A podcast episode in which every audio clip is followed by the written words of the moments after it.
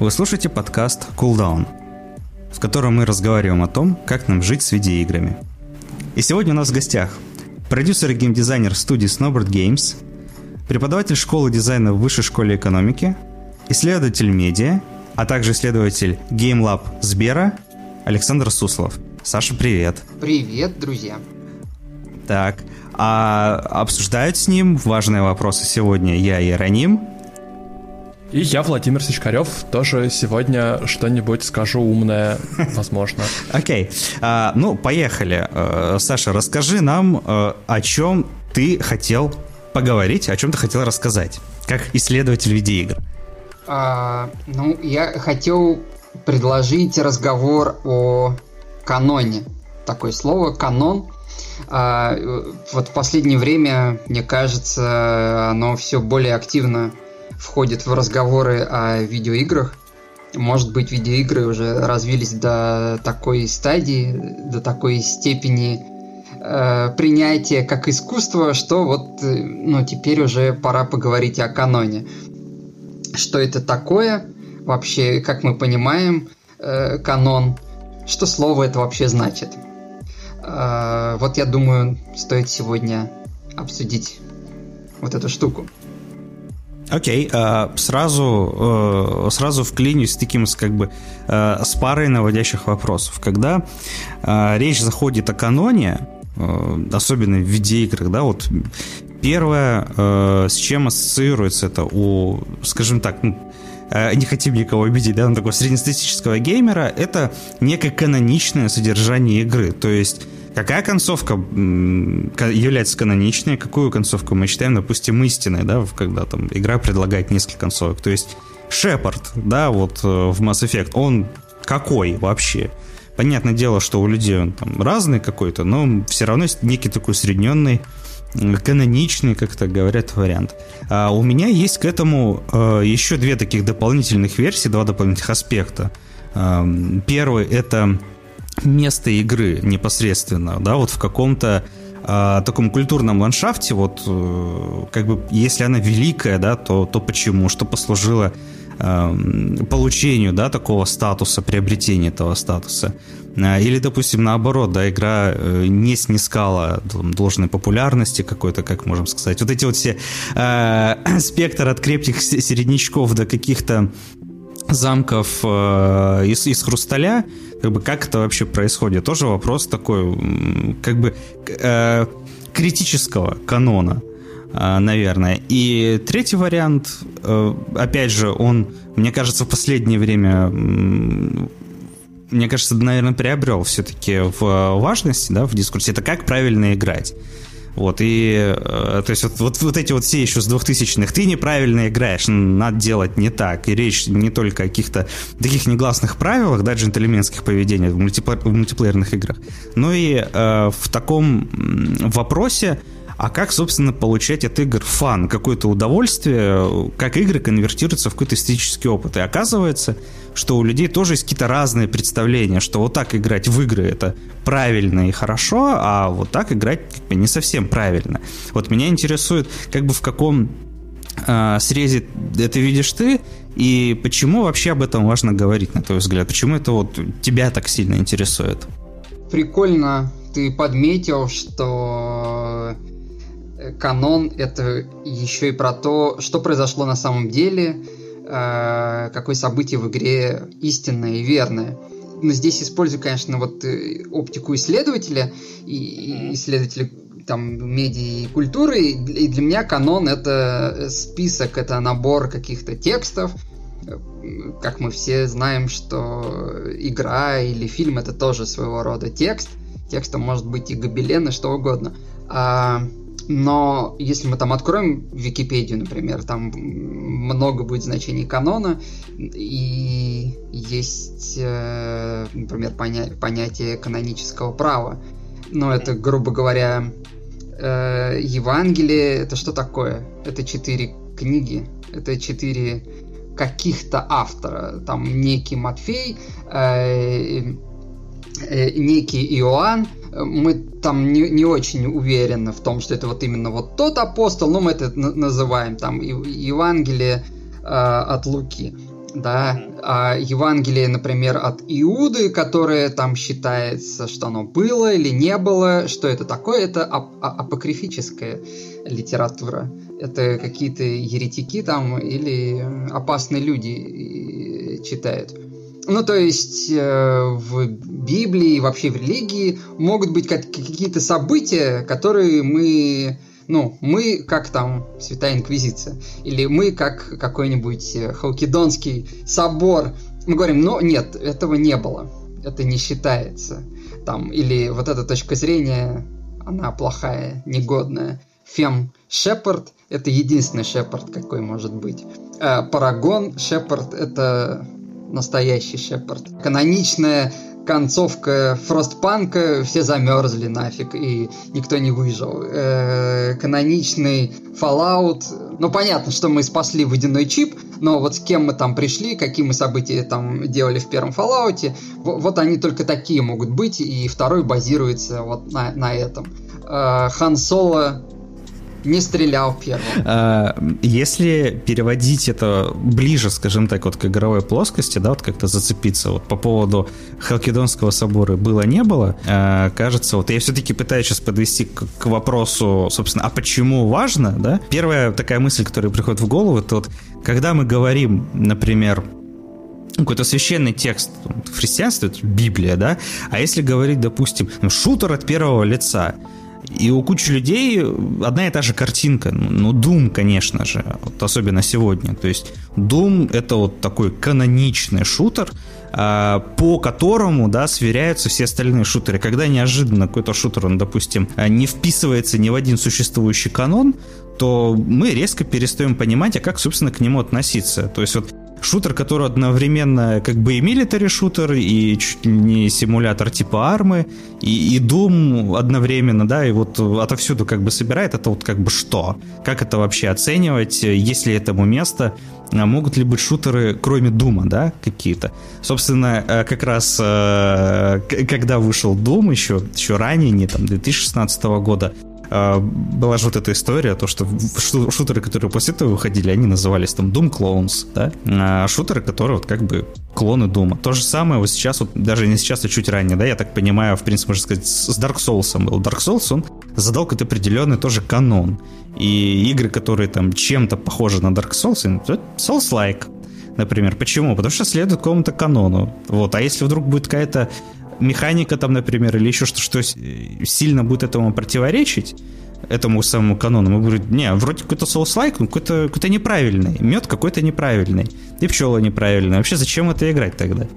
А, я себе это представляю вот так, то есть это вещь какая-то, которая очень сильно завязана на а, ожидание э, игрока от того, что ему вообще эта игра даст. То есть вот это не, некое такое канонизированное понимание, э, что дают тут какие-то конкретные игры с конкретными ярлыками. Или э, все-таки важность, она в чем-то другом заключается? Э, сейчас попробую сформулировать. Но, наверное, да, ожидания. Давай так, тут распадается на, на две штуки вот эти ожидания. А, и ты обе штуки уже описал в своей стартовой реплике, что как я играю и какие события я считаю настоящими. Потому что, ну, если я считаю, что вот этот герой может быть только таким, э, то это для меня каноничная штука. И определяет в том числе способ моей игры, наверное. Да, ну и в отношении к этой игре, вот uh-huh. это вот слово иммерсивность, вовлечение, оно же там напрямую э, влияет на мой игровой опыт. Uh-huh. Есть словечко ересь, очень старое. Почему словечко? Потому что оно сейчас используется ну, в значении, что это за ересь. Ну, чепуха, да. Угу. Да. При том, что ну, оно такое э, такое какое-то древнее, как там слово яндова или, ну, там, какой-нибудь ересиарх, э, какие-то вот эти паки-паки и же херувимы. Э, что-то очень э, старославянское, такое выспаренное.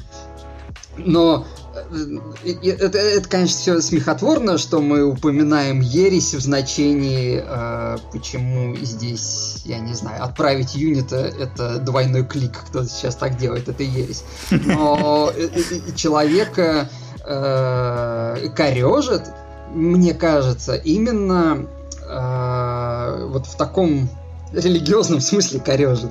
А, если вот помните, э, да, помните, это же так, не так давно было, э, сейчас. 89-й год. Проверим. Я хотел сказать, помните, вот там случился раскол в Русской Православной Церкви при Никоне, да, как си...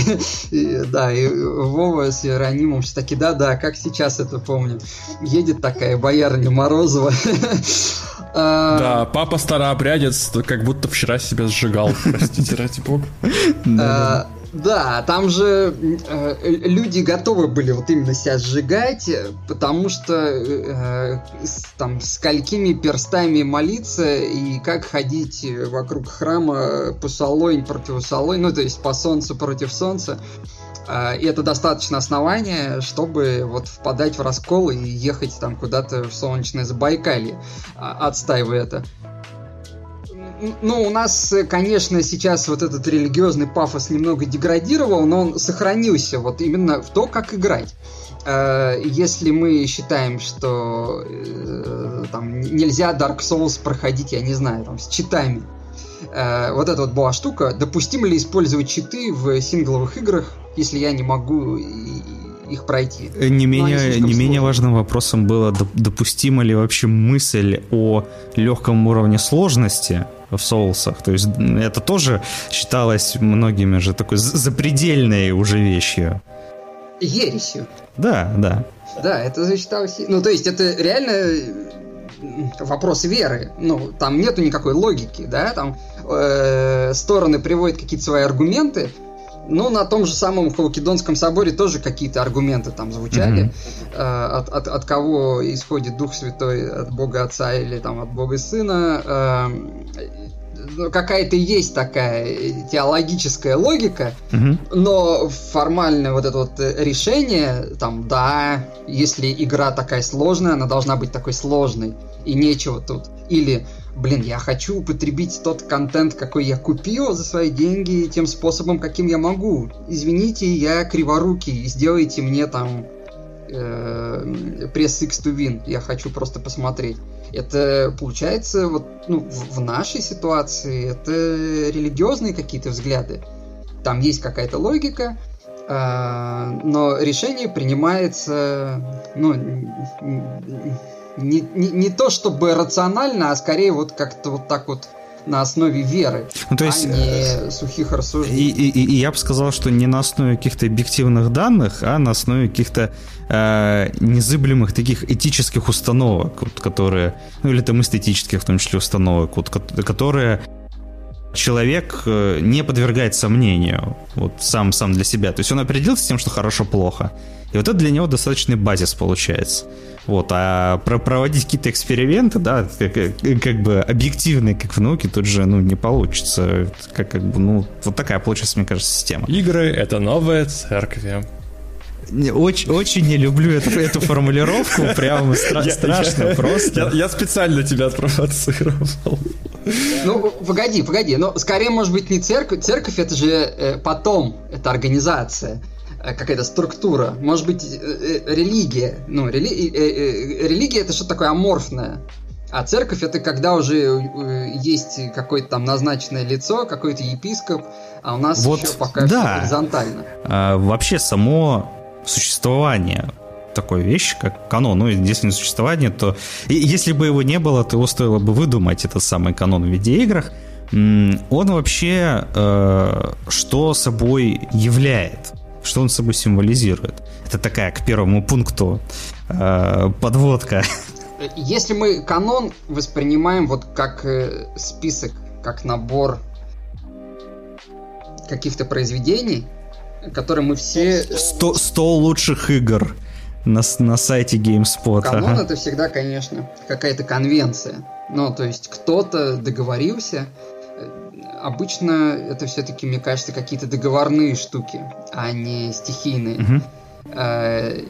Кто-то договорился, и вот это мы считаем золотом и солнцем русской поэзии, а вот это мы считаем поэзией так себе, а это мы поэзией вовсе не считаем. Рано или поздно лю- любая какая-то культурная форма, я здесь избегаю слова искусство, потому что оно тоже такое расплывчатое, многозначное, что мы в нем утонем. Утонем. А, угу. Да, что ну, нам надо это формализовать, это все должны знать. Во-первых, чтобы мы все говорили на одном языке, у нас один и тот же был словарь. Это как Fallout 2, это как в Героях 3. Э, это, помните, это в диалоге у Платона, э, в диалоге таком-то а, это мне напоминает Брамса, это цвета, как у, у, у Ван Гога. Но и, и мы избавляем себя от необходимости пояснять. Ну, знаете, Ван Гог, и дальше что начинается? Как я буду словами описывать? Mm-hmm. Ну, никак.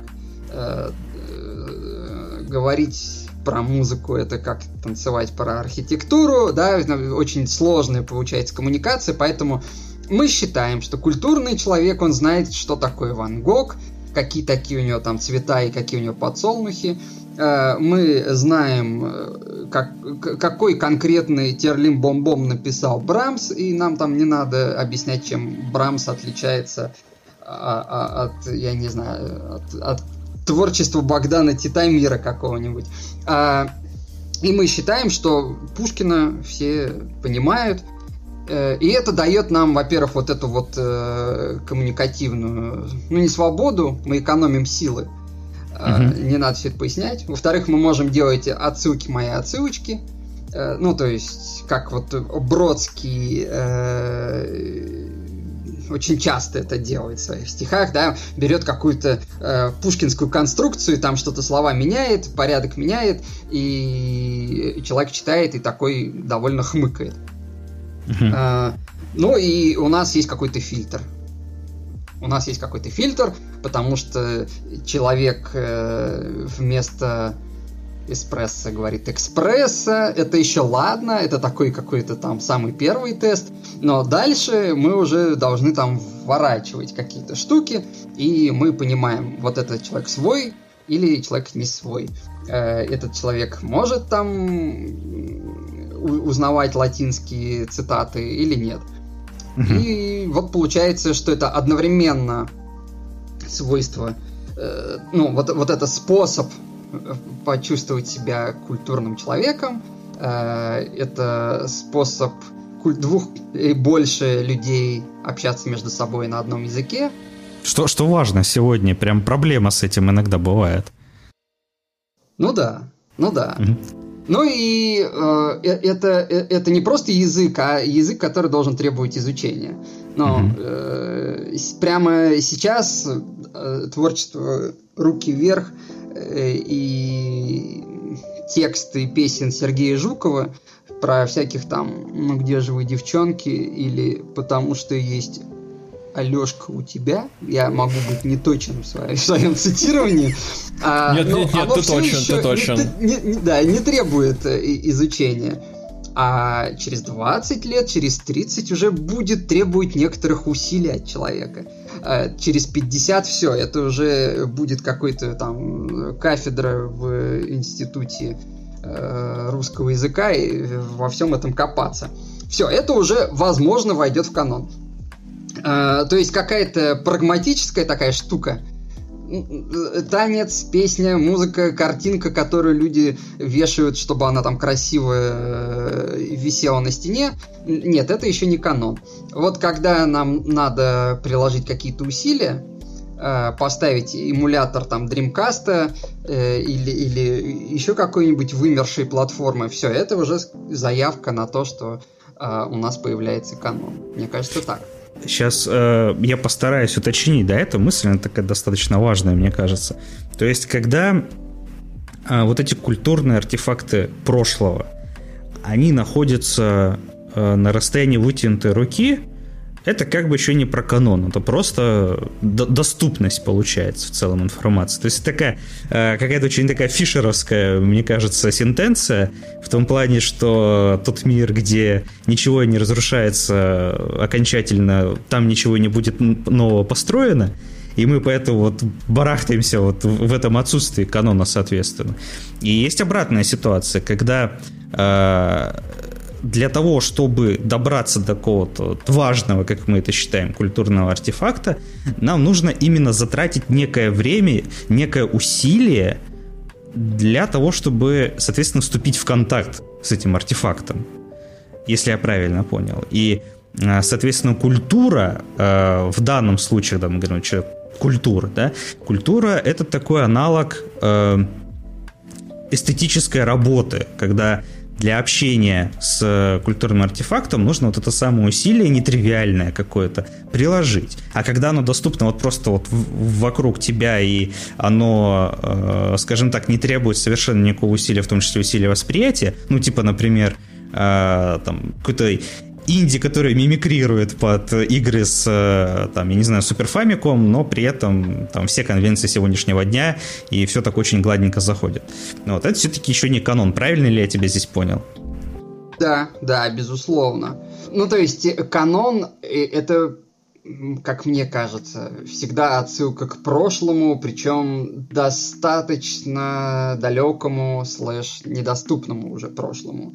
Ну, то есть, вот как ты я абсолютно тут согласен. А, прошлое, э, то, что уже прошло, то, что вот уже сейчас не актуально. Гражданская оборона прямо сейчас, она уже не, не, не актуальна. Она ее не ротирует там по радио, uh на ВК-фесте она не будет выступать.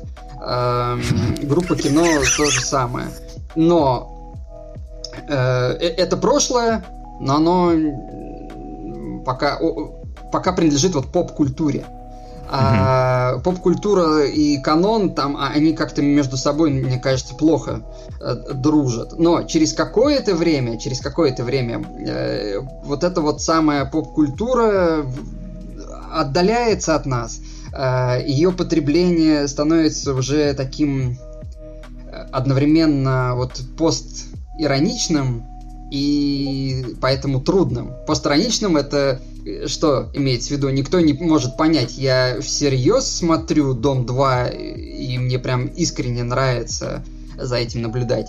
Или я вот просто делаю вид, что я, я такой э, простой человек, мне нравятся эти люди с канала ТНТ. А, но а на одной постеронии тут не уедешь. Потому что, блин, ну все могут сделать такое постироничное табло и сидеть смотреть Э, как там люди ругаются. Но вот если они начнут ругаться на каком-нибудь там э, э, марийском луговом языке, и мне надо будет его изучить, тогда все, все уже как бы условия выполняются.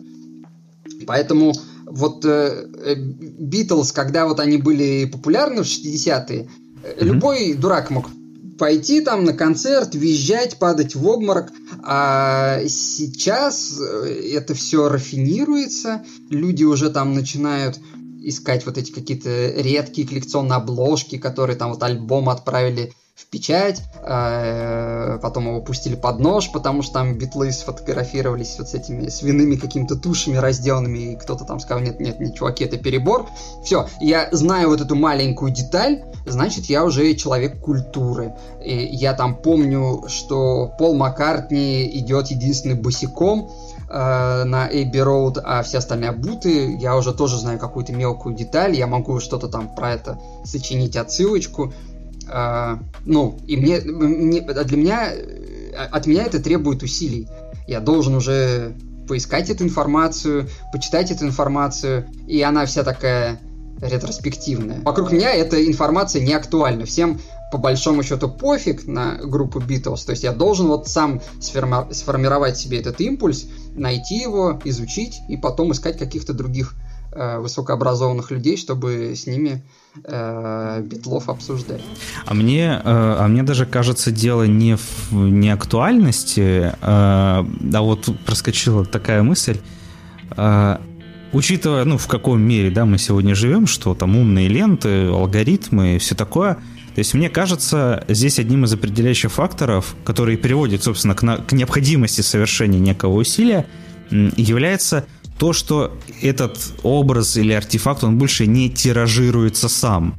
То есть э, его некое такое поддержание, работа по поддержанию вот этого присутствия в медиапространстве, оно целиком ложится именно на наш энтузиазм получается. Вот э, это вот еще одна такая деталь, которая мне кажется здесь важной. То есть... Э... Ну, ты никогда не знаешь, какую свою старую франшизу условная Konami или EA решит ремастернуть, чтобы посмотреть, э, актуальна ли она. То есть, ну, какая, то есть Э, мне это эм, ко мне это пришло, вот, когда вот был затронут вопрос с группой кино, да, то есть сегодня-то мы э, кино можем и в рекламе услышать эти мотивы, они тиражируются.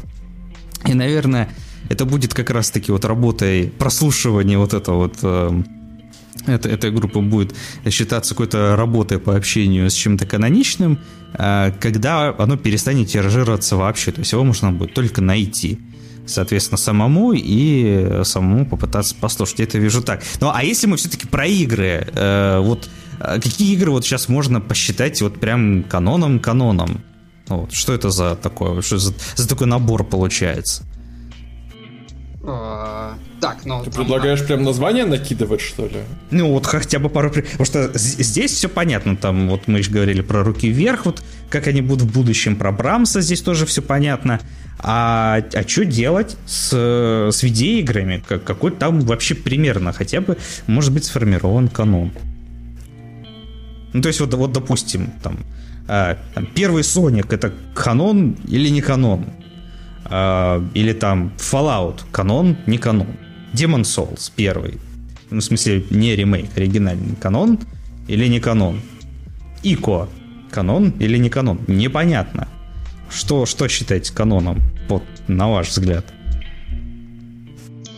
Так, ну я тогда вброшу просто такую мысль или идею, что смотрите, как вот, ну давайте смотреть, что с другими канонами.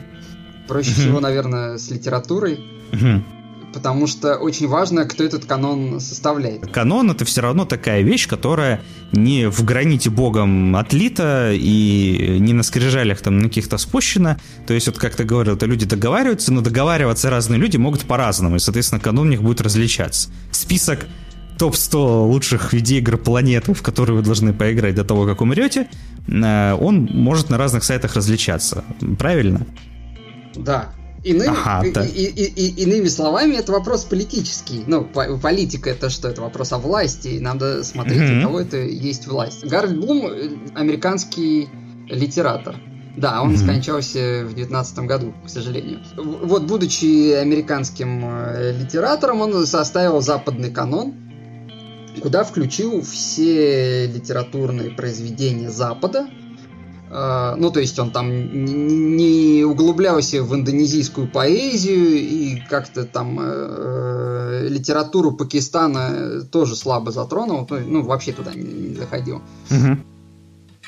Это довольно монструозный большой список тех книжек, которые надо прочитать. Ну, не надо прочитать, а то, на чем стоит Э, современная западная культура. Конечно, российская, русская культура там считается им неотъемлемой частью западной. Ну, наверное, да, русская культура, ее как-то к китайской тяжеловато отнести, она ну, не пишется иероглифами хотя бы.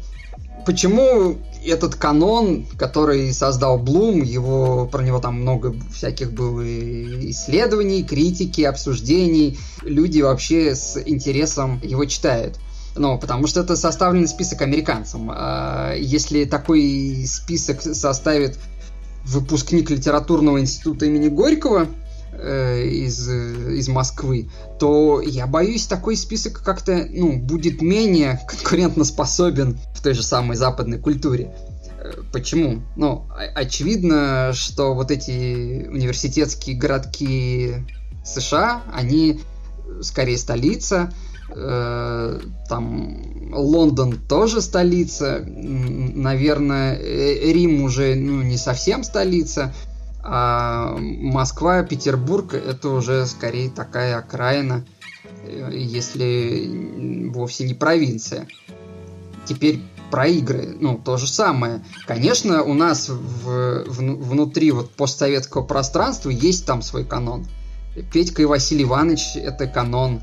Э, Вангеры, Периметр, что еще? В тылу врага. Космические рейнджеры. Э, да, но это, это наши игры. Но вместе с тем это будет Jagged Alliance, э, Герои Меча и Магии 3, обязательно второй Fallout. То есть такой довольно странный набор. Он очень-очень сильно про ПК рынок. Э, и там не будет таких э, крупных имен, как Хроно Триггер. Ну и Зельда там, скорее всего, никакая не попадет. Но это будет очень сильно отличающийся список от списка западного. При том, что в западную э, вот эту игровую культуру там э, вклад японских игр будет очень-очень мощный. Поэтому, ну, кто будет формировать вот этот список? Ну, наверное, эксперты, потому что Гарольд Блум это эксперт. А кто у нас эксперты? Э, но раньше игровые журналисты. Потом, через какое-то время, Э, это сайты-агрегаторы оценок, которые как бы те же самые журналисты, но уже обезличенные. Потому что про западный канон мы знаем. Это, это вот его зовут Гарольд Блум. А Metacritic это получается такой, такое обезличенное сборище биг э, дата, собранная из Гарольдов Блумов, но при этом... Коллективный Гарольд Блум. Да, но при этом иронично, что в Метакритике будет слышен голос Э, портала ag.ru э, с Владимиром Горячевым, который там своим сносно может э, серьезно влиять на какие-то оценки. А, ну, то есть, получается, что раньше каноны составляли всегда какие-то живые люди, а сейчас это составляет, может быть, и, и люди, но не только люди, а какие-то еще системы, а может быть и вовсе ну, не, не живые какие-то организмы, типа тех же самых рекомендательных сервисов. Цена, э, цена голоса отдельного человека, соответственно, меньше. То есть авторитет приобретается... Э, авторитет присваивается алгоритму, в общем, в любом случае, формуле, по сути, математической. Ну, и, да, и который, получается, мы даже, ну, для нас это черный ящик. То есть там тупо может быть баг какой-то э, в, в этой математической формуле. Таким образом, какие-то программисты, которые составляли эту рекомендательную систему, они формируют канон, ну, косвенно через э, вот эту свою систему, а мы просто ее потребляем. Ну, там... Причем это, это еще какие-то опосредованные штуки, которые влияют на другие опосредованные штуки, как вот тот самый список топ-100 или 100 лучших фильмов всех времен народов на MDB, mm-hmm. э, mm-hmm. который очень такой флуктуационный, постоянно меняется, туда постоянно какие-то конъюнктурные штуки заползают. Но кажется, кажется, там всегда соблюдается вот это то, что называется закон Матфея, ну, что у, у кого много, у того будет еще больше, у кого еще да, больше. мало, mm-hmm. будет еще меньше. Ну, потому что, если вы помните, э, несколько лет назад было модно спрашивать, когда уже будет гражданин Кей, Citizen Кей от видеоигр. Mm-hmm. Считается, что вот э, гражданин Кей показал, что фильмы, кино это настоящее искусство. Это, мне кажется, очень какая-то спекулятивная штука. Прям уж надо было ждать 40-х годов, чтобы понять, что кино это искусство. Ну, ну, come on, там э, в, в России, в советской этой нищей 20-х годов уже прям писали вполне себе искусствоведческие э, тексты и Шкловский, и Эйзенштейн, и, и Пудовкин на тему того, что кино это сто, стопудово, это искусство. Э, вот, и считалось, что вот игры станут искусством после того, как появится такой Орсон Уэллс, который снимет э, такую классную игру, что все критики скажут, да, да, да, это искусство. Вот, почему сравнивать э, с гражданином Кейм надо? Почему только Кейм? Он же Кейн. Точно, да. Это, ага. У меня какие-то уже операции начались в голове. Его очень долго включали во все вот эти топы на первом месте. К этому привыкли. Это у нас стало уже какой-то автоматической такой штукой, привычкой. Потом, угу. если мне не изменяет память, э, британский журнал э, Sight and Sound э, убрал гражданина Кейна и на первое место поставил токийскую историю. Ого! И, и, ну, и теперь, видимо, токийская история будет э, такой референсной точкой, по которой мы тоже должны будем ждать э, явления вот этой великой игры, э, которая докажет, что игры это искусство. Mm-hmm. И Судзиро Отзу зовут режиссера, да. И вот появление Ясудзиру Отзу в, во всех этих чартах, это вот как раз пример, как эксперты, э, такие специально обученные чуваки, вот этой своей конвенции решают, так, вот японское кино это тоже кино. И вот этот вот японский дядя, это великий режиссер. Всем смотреть, потому что вот мы проголосовали. То есть это человек создает канон. Вот с играми э, э эта ситуация не повторится. У нас э, нету таких экспертов. Есть э, Шрайер, который превращается уже в какой-то объект фольклора э, про утечки и сосиски. Ну, и кто у нас еще есть? Ну, у нас есть местные, конечно, фольклорные персонажи, я имею в виду российские, но вот, вот такого коллектива так, та, та, такие люди, из которых можно собрать э, Халкидонский собор и сказать, что Петька и Василий Иванович 2 это прям истинный свет э, и величайший пример point-and-кликов. Всем, всем смотреть, всем играть. Э, такой штуки у нас не будет. Я бы здесь поспорил, кстати. А давай. Потому что, потому что я знаю где-то 5 штук книг, которые называются в духе «История видеоигр от начала времен до даты сдачи рукописи в издательство». Э, да, есть реплей э, Донована, есть All You Base Belong to Us, по-моему, этого человека зовут Харальд Голберг.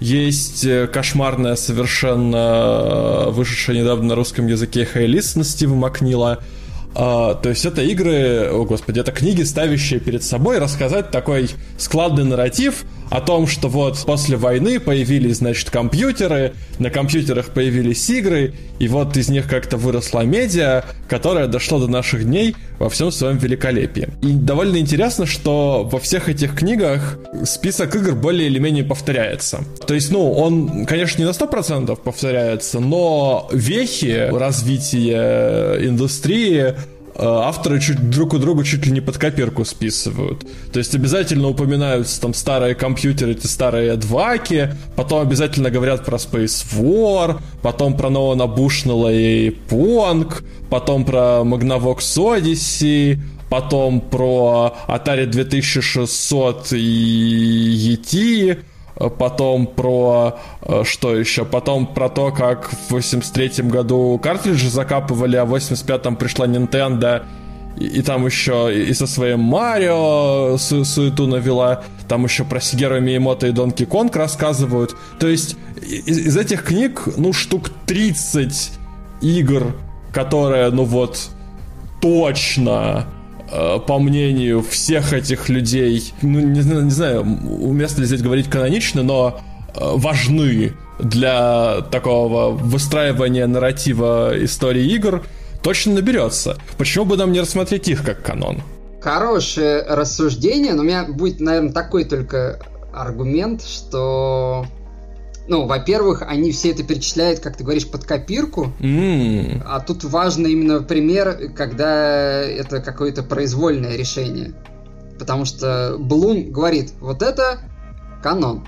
Есть пример из русского литературного канона.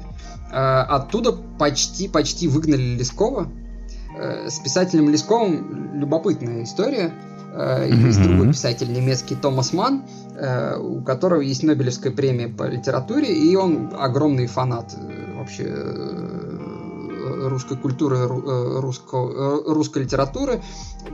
По крайней мере, в его собственных произведениях русские там часто появляются. Вот. И его любимым, наверное, писателем ну, он упоминает как об одном из любимых его писателей, это Лесков, и он прямо не понимает, почему, э, ну, на наши деньги Лесков не раскручен. Почему он такой в рамках э, в категории Hidden Gem э, существует. Он не понимает, просто говорит, это же э, э, равновеликий Толстому и Достоевскому писатель. Это же просто превосходно. Это немец удивляется. В России с Лесковым тоже не очень все понятно, потому что он э, проходится в школьном вот этом курсе, и школьный курс литературы это не что иное, как канон. Да, там есть специальные люди, которые решают, это входит в курсы изучения или нет. А Евгений Онегин там входит, а вот Тихий Дон давайте уже мы удалим там, или э, поднятая целина, это уже не канон. Вот, э, Лескова выгнали из канона, потому что еще при его жизни он стал жертвой э, cancel culture, его отменили, э, потому что он написал роман «Некуда», э, вышел он в 1860-х годах, и довольно ядовито э, Лесков там прошелся по, э, сейчас бы мы это назвали, либеральной э, тусовке. Это такой э, уничижающий термин, я бы не хотел его использовать. В общем, mm-hmm. про такой кружок московских либералов того времени. В том числе он очень смешно, это реально прям э, превосходно с точки зрения юмора и комического языка. Э, он вывел там писательницу Евгению Тур, которая сейчас абсолютно забыта, но тогда она занимала позицию вроде Екатерины Шульман. Ну, то есть совершенно невозможно было э, на нее делать такие наезды и едкие сатиры. Э, э, э, э, это было прям, ну, табуированная тема. И критика, которая тогда была довольно либеральная. То есть консервативная критика не имела никакого влияния. Э, Лескова, конечно, размазала, про него э, запустили историю, что он на самом деле сотрудник охранки, или сотрудничает, или там прям состоит в штате, э, и никто из журналов не должен его публиковать. И это проклятие подействовало. В, в вот, вот этот тот школьный курс Лескова э, контрабандой протащил Горький, который Лескова тоже очень любил, э, как и Томас Ман. Э, протащил, уцепившись за левшу. Вот типа народный такой сказ, левша это такой народный герой, э, как бы окей, закроем глаза на то, что там какие-то вот были вот эти истории. Но как, э, писа- как писатель-романист Лесков вообще не, неизвестен. Какие-то там короткие рассказы писал. Все, э, это его место. Поэтому он вот в городской топонимике дофигища улиц Некрасова. Я думаю, в каждом русском городе есть улица Некрасова. Улиц Чехова тоже там хоть залейся. Э, Пушкина и Лермонтова мы даже не говорим. У, улиц Лескова почти нету. Ну, мне кажется, их там ну, в Москве есть, но где-то так далеко, на окраинах. А в областных центрах, наверное, нет. То есть вот, вот э, э, и чувак э, был исторгнут из канона произвольным решением. Был критик, который сказал, это не годится, давайте это удалим. Теперь к играм. Вот в, во всех этих э, э, книгах, которые Володя перечислил, там чуваки как бы такие, ну, общеизвестные штуки воспроизводят, и они вот этих вот про, про, произвольных, самовольных действий не, не, не, не совершают. Это правда. То есть продолжают, продолжают тиражировать то, что тиражируется и без них. Да. Ну, то есть мы с вами сейчас втроем собрались и говорим, знаете, Пажетнов переоценен. Тетрис э, это на самом деле пентамина, и ну, давайте просто забудем это. Из, Fortnite uh, actually overrated. Помните эту прекрасную картинку? Самое интересное, что мы с этой магией подкаста как-то на всех повлияли, и это свершилось. Ну, то есть это не, не у нас тут в голове свершилось, а во всем мире. Это стало э, реальным действием. Вот, вот это в играх, мне кажется, невозможно. А почему? В литературе да. возможно. Почему в играх, э, почему в играх это невозможно сейчас уже? А нет, ну, нету, нету авторитета. Это должен быть э, человек с авторитетом. Ну, то есть... Э... А в играх авторитета нет. Именно вот среди критиков, получается. Я думаю, человек э, с ником Номад был последним. Я, э, я здесь, наверное, немножко буквально не соглашусь. Есть такой интересный, как мне кажется, пример из личного, да, так скажем. Я никогда не понимал, в чем прикол с третьим Fallout. Ну, то есть, это игра, которая вышла, когда мне было примерно где-то лет 17. Я вообще не понял, из-за чего весь сырбор. То есть, вообще не понимал. То есть, ну, как бы на те Fallout, которым, я так сказать, я уже успел в, в то время как бы познакомиться немножко со вторым Fallout. И я что-то вообще ничего не понимал. То есть, что, что это такое? Это просто какая-то стрелялка непонятная. А, с, с прокачкой. Где, где моя чернуха, где мой постапокалипсис, где жесть какая-то, где отыгрыш. Ну, то есть вот такие вот мысли у меня тогда были 17-летнего. Вокруг меня, скажем так, вот были люди, другие игроки, которые говорили, да блин, да ты просто не понял.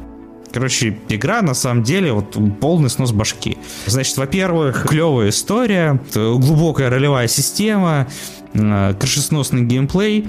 И одна из тех вещей, которые меня вот особенно сильно удивила, вот они говорили про какие-то там очень, очень глубокую проработку квестов и что там чуть ли не там моральные дилеммы какие-то существуют. Я вообще понять не могу, в чем проблема с моральными дилеммами. Ну, типа, бомбить или не бомбить кучу людей, это, ну, вообще не вопрос, мне кажется, как бы. Здесь, здесь все понятно нет никакой этической дилеммы. Уже после этого я посмотрел на ревью Кевина Ванорда из GameSpot.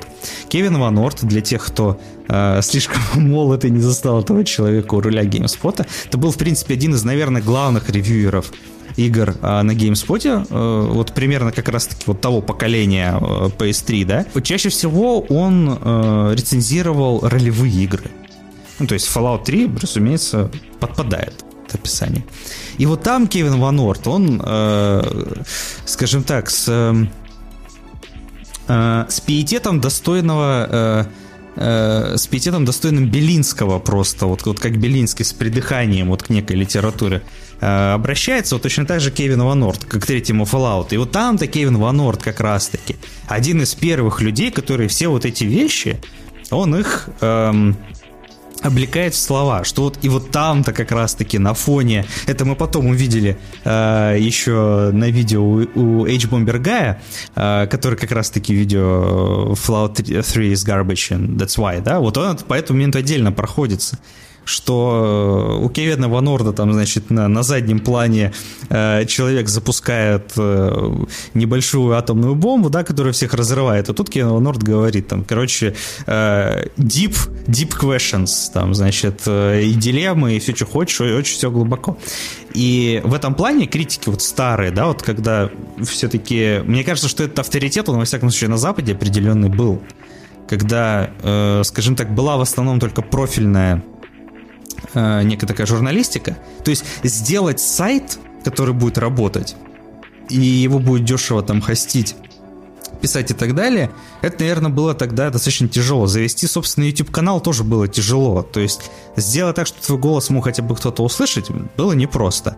И в это время рулили как раз-таки вот эти все профильные издания, типа там GameSpot, Еврогеймер. А, и в тот момент там был, был определенный набор вот этих самых э, лиц, которые нам вещали в видеоревью. Вот как вот мы, русская журналистика игровая, вот там 2006 год, вот сразу первые, первые фамилии, которые возникают в голове. А, кто там был? Варнавский, по-моему, был. Антон Логвинов. Логвинов, э, Корнеев. Конечно. Ставицкий, да. То есть это, это люди, которые, э, которым как бы прислушивались, ну, то есть вот критик это вот, вот он Значит, то есть критик, он выглядит вот так. И это, тип, мой авторитет. Вот особенно как раз-таки у страны игр же, по-моему, была эта штука введена у одной из первых, когда они играм номера, самым главным, а, выдавали э, оценки совместно. То есть там был совместный вердикт. Четыре человека вердикт выдавали в конце. Может быть, все-таки канон какой-то был, но из-за того, что сейчас слишком много голосов, и они все такие разные, у них разные аудитории, и все такое, как бы его сейчас невозможно сделать все-таки вот оформить этот какой-то канон. Потому что, как мне кажется, раньше была эта возможность все-таки, потому что были конкретные лица, которые решали, вот это хорошо, а это плохо. Наверное, да. Ну, да, я согласен с тем, что, во-первых, тут надо разделить на эпохи. Раз мы уже начали говорить про русскую журналистику, то вот, вот эти русские игровые журналы, это, мне кажется, это реально наследники русских литературных журналов, потому что они очень сильно бьются по стилю, по своей идеологии. GameXE, э, который GameXE, да, сильно вообще люди... выделялся. Да, есть Это люди, правда. которые читают только Хажинского, там, Андрея Ома, Машу Ариманову и Александра Металлургического, Uh, и они вот там вот готовы uh, воспринимать их стиль, их стиль письма, назовем это так. Uh, есть люди, которым нравится навигатор игрового мира, и им нравится вот, вот и стиль Игоря Бойко, Игоря Алаева и так далее. Я, я сейчас уже прям немножечко буду плыть в именах, потому что это все было очень давно. А, ну и кому-то нравится вот это вот сборище странных никнеймов э, на Absolute Games, где есть Nomad, есть Зонтик, есть а, да, я не помню никнеймы. Окей, это было давно. И вот эта идеология каждой редакции, она прям напоминала идеологию там отечественных записок или какой-нибудь московский телескоп когда одни там консерваторы, другие такие как бы более или менее центристы, и есть какие-то полные э, левые отморозки в стиле Чернышевского там и а, Огарева, которые прям ну совсем левые. И у, у всех своя аудитория. И они поэтому смотрят на литературу, на писателей, или они смотрят на игры, на разработчиков, вот через оптику своих этих редакций. А потом все кончилось, потому что пришел интернет. Э, игромания, навигатор, страна игр GameXZ, это все печатная пресса. Ну, у меня там есть имена, э, потому что журнал он небольшой я могу уделить свое время каждому конкретному автору, я могу их оценить. А тут я открываю интернет, и там какое-то нагромождение этих имен, они бесконечные, я никогда не могу дочитать этот журнал. Да, получается такая даже не полифония, потому что полифония это какая-то мелодия, а тут и никакой. А какофония? Да, э, э, да, может быть, даже просто белый шум. То есть какофония это я хоть что-то там различаю, а здесь просто э, один такой сигнал который все забивает. А, да, и получается, когда я кого-то нахожу своего, какого-то бэткомедиана условного, то не факт, что этот бэткомедиан ну, настолько экспертен, что вот он абсолютно как, как Белинский экспертен. Ну, потому что кто-то любит бэткомедиана, а кто-то любит Гоблина. И там, ну, это, для одних он эксперт, для других он просто говно собачье, которое там свиней э, приносит и над ними издевается. А, то есть не, не получается вот этой пирамиды экспертизы, все какое-то плоское, все такое ровненькое. И все. Мы, получается, нас бросили в этих, в, в море из алгоритмов. Ну, то есть э, рекомендательный сервис там какого-то условного Netflix э, посчитал, что всем смотреть сериал X, ну неважно. Э, какой-то есть сериал, который сейчас все смотрят и все обсуждают. Он за заканчивается, и мы перестаем его обсуждать, все, и он там где-то тонет в пучине, как сериал Lost, который как раз сейчас только какие-нибудь эксперты там и семиотики могут разбирать, а никто уже его не, вспомнит. Или там какой-нибудь Доктор Хаус. Это что это такое вообще? Еще Санта-Барбару вспомните.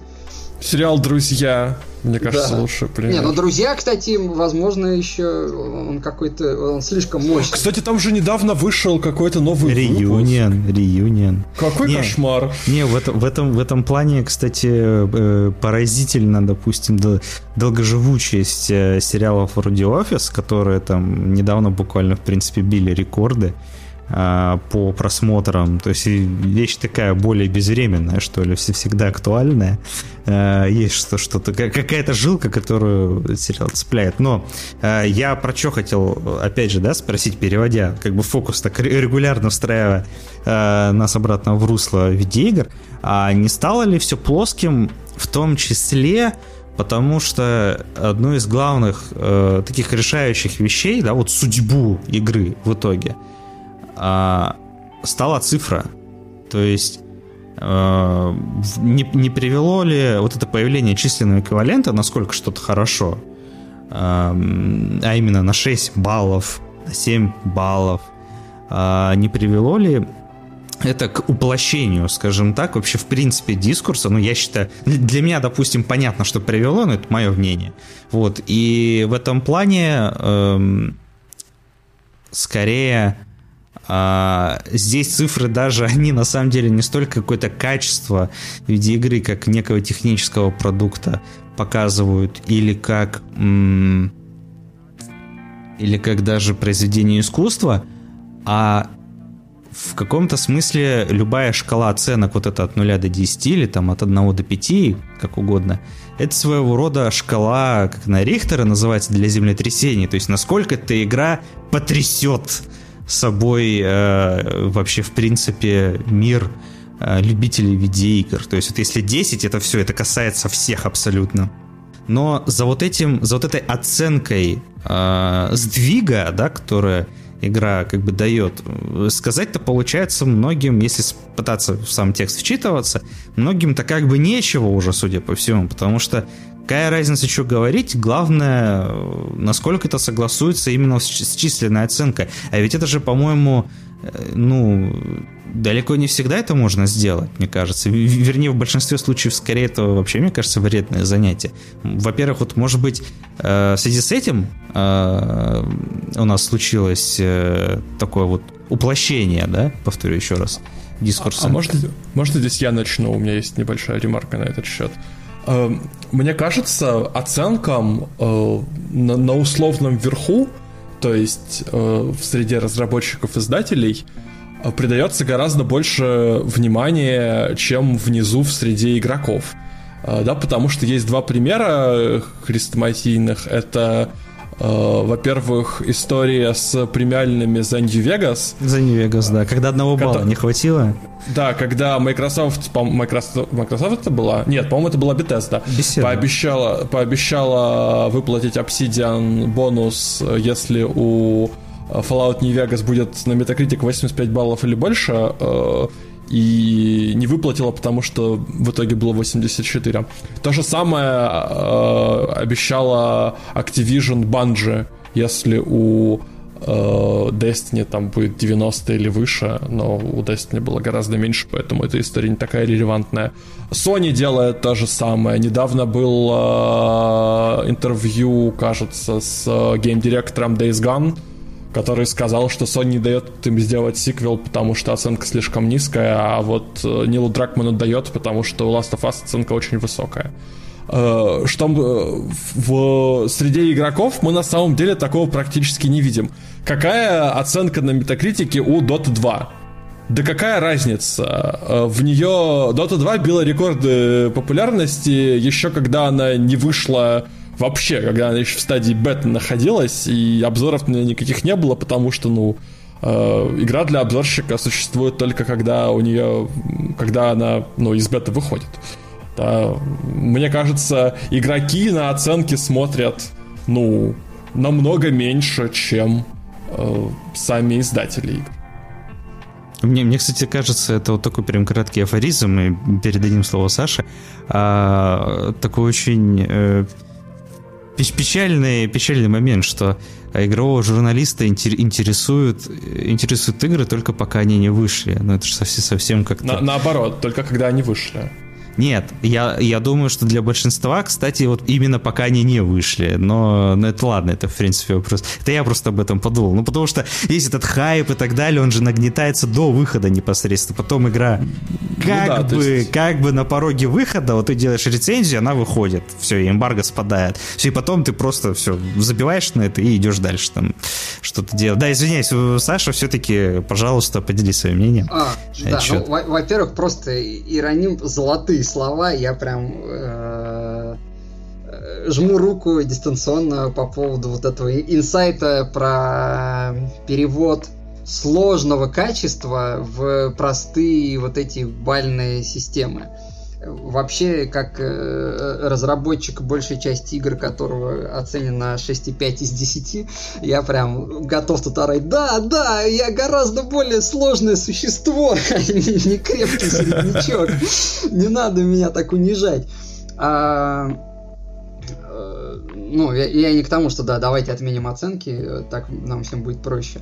А, я готов оппонировать э, э, Володе, потому что для разработчиков и для игроков оценки важны. Просто раньше были важны оценки в прессе, сейчас э, важны отзывы. Ну, то есть игра на Steam, которая имеет меньше 85, уже такая немножечко подозрительная игра, но игра, которая меньше 75, это, скорее всего, полный отстой. Неважно, что там. Скорее всего, что что-то очень сильно поломано.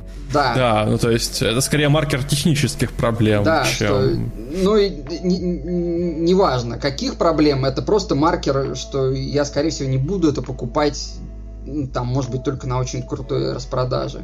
Но это касается не только игр, это касается всех Э, вот этих вот систем, где используются баллы. Э, это бич букинга, например, ну, booking.com, э, где в очень конкурентной среде все отели, которые там не оценены на 9, они теряют клиентов. Такая же штука с ресторанным бизнесом, то есть человек выбирает, где он сегодня будет ужинать, ставит галочку «не показывать условно, у которых меньше восьмерки из десяти. И все, там какие-то э, бизнесы, какие-то компании, какие-то кафешки просто для него не существуют, он, он их не видит. Э, потому что ну, мы хотим самого лучшего, и при этом мы хотим оптимизировать свой утомленный вот этой какофонией белым шумом мозг, для этого нам что нужно? Очень простая какая-то система. 10 баллов, но это обман, не существует 10 баллов. Каждый, кто учился в русской школе, где там есть как бы пятерки, четверки, да, тот знает, что никаких колов не существует, двоек никогда не ставит э, русская система вот школы подразумевает э, три оценки. У нас есть 5, если все ок, 4, если что-то там не очень, и 3, если полный отстой.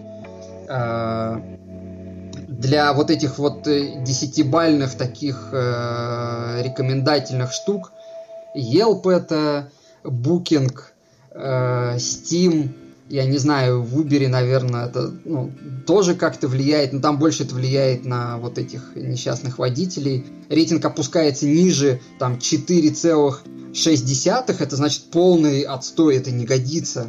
То есть формально у меня 5 баллов, но счет идет на какие-то там десятые э, доли.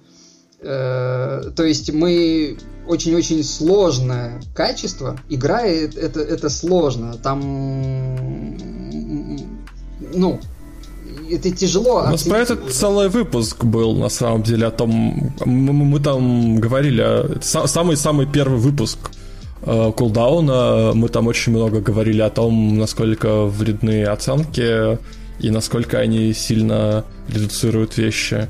Но э, это же, мне кажется, подсвечивает определенного рода проблему, связанную с тем, что сегодня... Э, У вас оно не там, да. Не хочу, э, не хочу, конечно, такой налет аристократии, чтобы ощущался, да, но тем не менее, э, сегодня, мне кажется, человек, который может себе позволить время на то, чтобы э, поговорить об игре не в разрезе хорошо, плохо, must have, must buy или вообще никогда, и который игры может, собственно, запускать по некому такому интуитивному наитию, и не париться, что там игра вот, там, не затянула в первые пять минут, а, это же все-таки показатель ну, какой-то некой привилегированности получать, что у человека время вообще есть играть, потому что времени-то сегодня вообще ни у кого нет. Ты либо на заводе работаешь, Э, полную смену, потом еще подрабатываешь, либо э, ты там студент, который зашивается постоянно, то есть что, что-то такое. Либо у тебя просто внутреннего ресурса не хватает на то, чтобы инвестировать вот э, душонку свою, да, вот, э, так сказать, открытию вот этому радиационному излучению какого-то там эстетического наполнения, которое на тебя там игра наваливает. Вот, ну то есть, э, как бы мы все смеемся над тем, что мы все, не знаю, я и мой круг общения, окей. А, мы смеемся над тем, что вот у Кейджа какие-то там сверхнаивные сюжеты, но э, и там вообще, короче, кринжатура какая-то, на мой, да, взгляд личный. Но я, с другой стороны, могу понять людей, которые э, для которых этот опыт...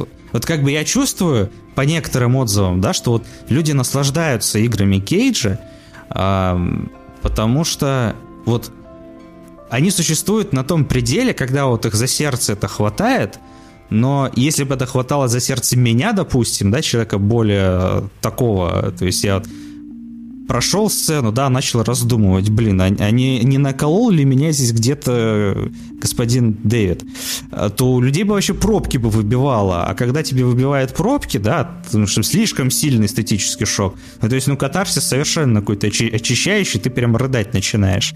Вот, на это же, в принципе, как бы не каждый человек так готов э, согласиться. То есть вот, этот, э, вот это потрясение да, эстетическое, оно все равно должно быть в каких-то безопасных относительно рамках. А, потому что когда слишком э, слишком оголенные вот эти все провода, да, по которым ток бежит, это же э, тоже как бы может быть опасно несколько для состояния человека. Ему завтра на работу идти, вообще-то еще.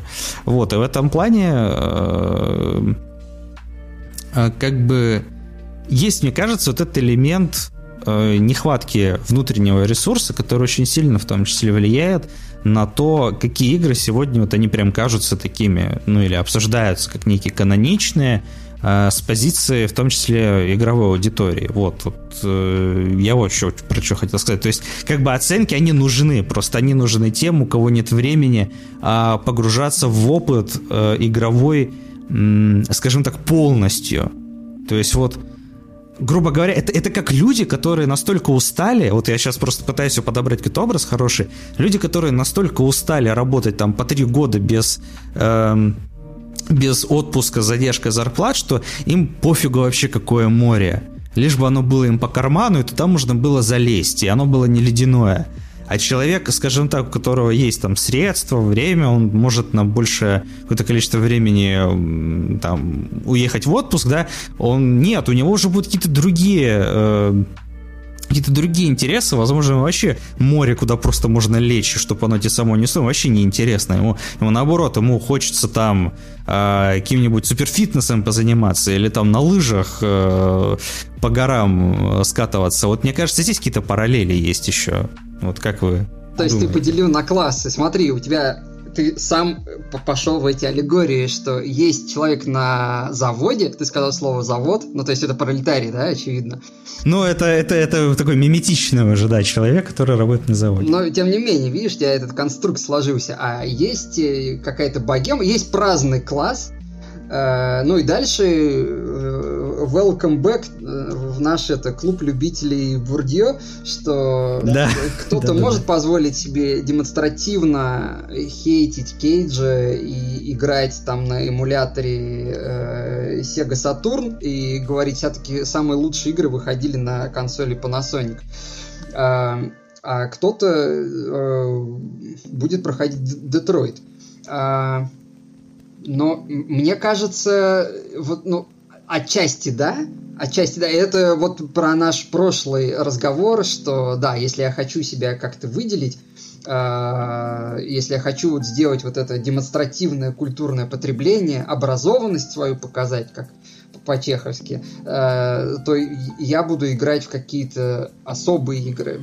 Тот, тот человеку, который такой задачи не стоит, э, будет смотреть на игры хайповые, э, те, которые прямо сейчас все играют. Но это не обязательно будет Детройт. То есть я, я не думаю, что это связано там вот с этим запасом эмоций, что мне нужен простой такой катарсис, поэтому расскажите мне простую историю э, про там э, чувака, который как бы отец и переживает там сложные чувства к, к предмету опеки и там спасает ее от зомби ценой своей жизни или там спасает ее ценой жизни всех остальных.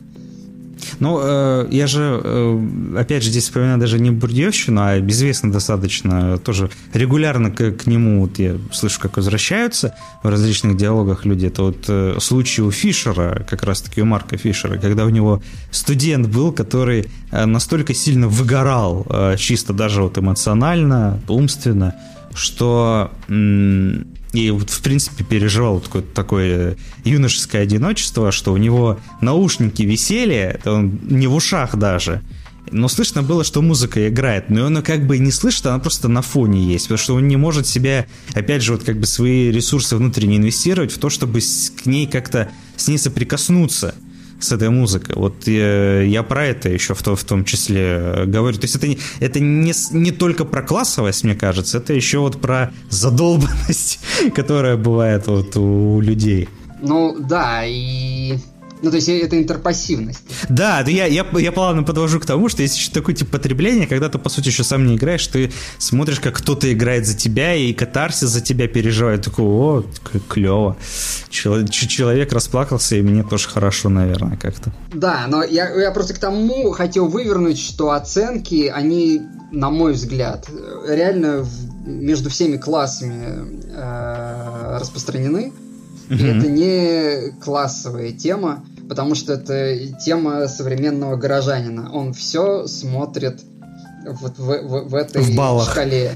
И то, что в шкалу не входит, то исчезает. Вот опять этот при, пример э, с ресторанами, который человек ищет в специальном приложении, которое ему рекомендует самый лучший ресторан. Потому что ему важно пойти в хорошее место, он там не готов инвестировать свои вот эти силы, чтобы исследовать там. Ему страшно заходить в неизвестное.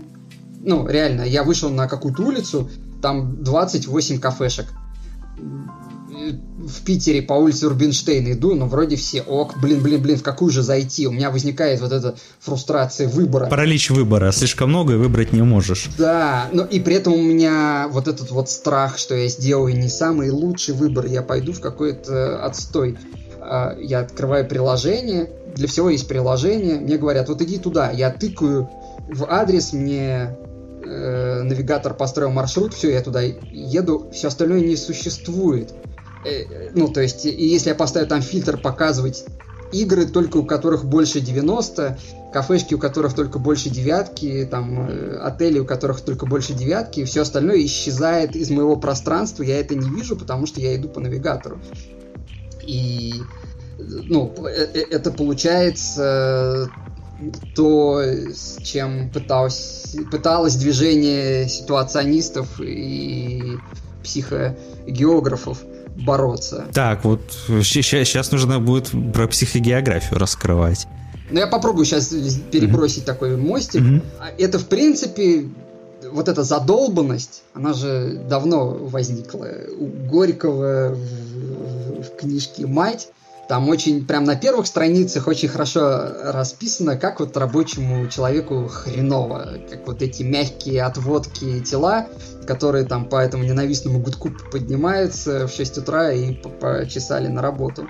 Во Франции, в Париже 50-х годов зародилось вот это движение людей, которые восстали против схемы дом, работа, работа, дом, дом, работа, потом на кладбище инициатором был француз русского происхождения Иван Щеглов, но в основном это связано с именем Ги Дебора, который популяризовал эту штуку, э, психогеографию, и термин дрейф. Это что значит? Мы ходим по городу непривычным маршрутом, если говорить коротко.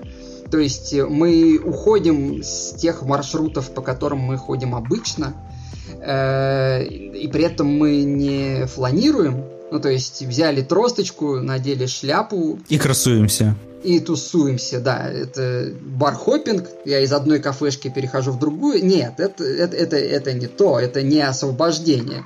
Потому что это мне кажется, что я такой фланирую, а на самом деле там по построить э, вот этот э, heatmap, да, где я двигаюсь, там опять будет одна и та же улица. Психогеографы там предпринимали всякие странные штуки, в том числе э, гулять по Парижу с помощью карты Лондона и, или использовать принцип э, каждый третий перекресток мы поворачиваем направо. Похожие движения возникали там в других странах. Ну, психогеография сейчас, она в основном э, с англичанами связана, писателями Питером Экрейдом Яном Синклером, которые изучают Лондон, который не туристический, который такой как бы почти подпольный, исчезающий. Потому что э, если кто-то из наших дорогих радиослушателей живет в большом городе, таком как Москва, то он может сам обратить внимание на свою практику передвижения по городу. Это, скорее всего, мы пользуемся метро как телепортом,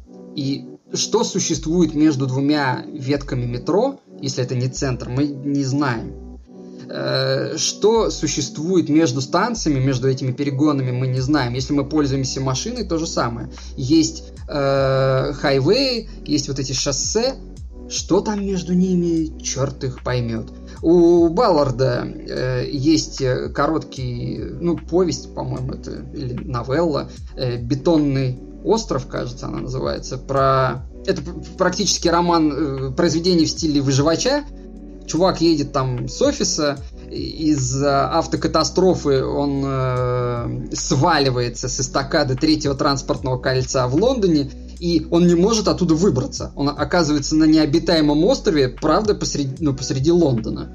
Потому что и трафик такой плотный, поток такой большой, что он просто не может выбежать, э, его раздавит. А когда он там э, машет руками, то все думают, что это какой-то бомжара и просто поддают газку, потому что какой-то опасный. Бетонный остров, да, 74 год, он там Concrete Island называется. Да, да, да, да, точно, Бетонный остров, да. Это вот как раз вот, вот про э, э, эту, э, эту вещь. То есть э, мы двигаемся вот в этом городе по каким-то не нами придуманными маршрутами, и то, что за пределами вот этого э, линейного маршрута, мы это не видим. А сейчас мы еще сверху это полируем рекомендательной системой. Поэтому я уже ну, если я раньше ехал на машине или там шел на работу, я хоть башкой вертел направо-налево, как-то соотносил себя, где я нахожусь. А сейчас э, у меня есть яндексовский вот этот навигатор с голосом, э, через mm-hmm. 600 метров поверните направо. И у меня, у меня мозг абсолютно уже просто вырублен. Э, я следую вот этим рекомендациям, а, а куда я, собственно, следую по этим рекомендациям? Ну вот к, к самому лучшему выбору. То, что получило 9 из 10 и Game of the Year Edition. А, то, что самое лучшее. Поэтому не то, что у меня нету эмоциональных сил а, открыть там какой-нибудь польский квест 2003 года.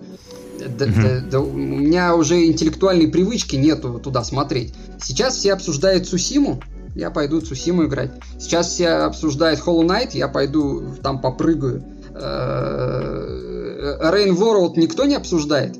Так я даже не знаю, что она существует вообще.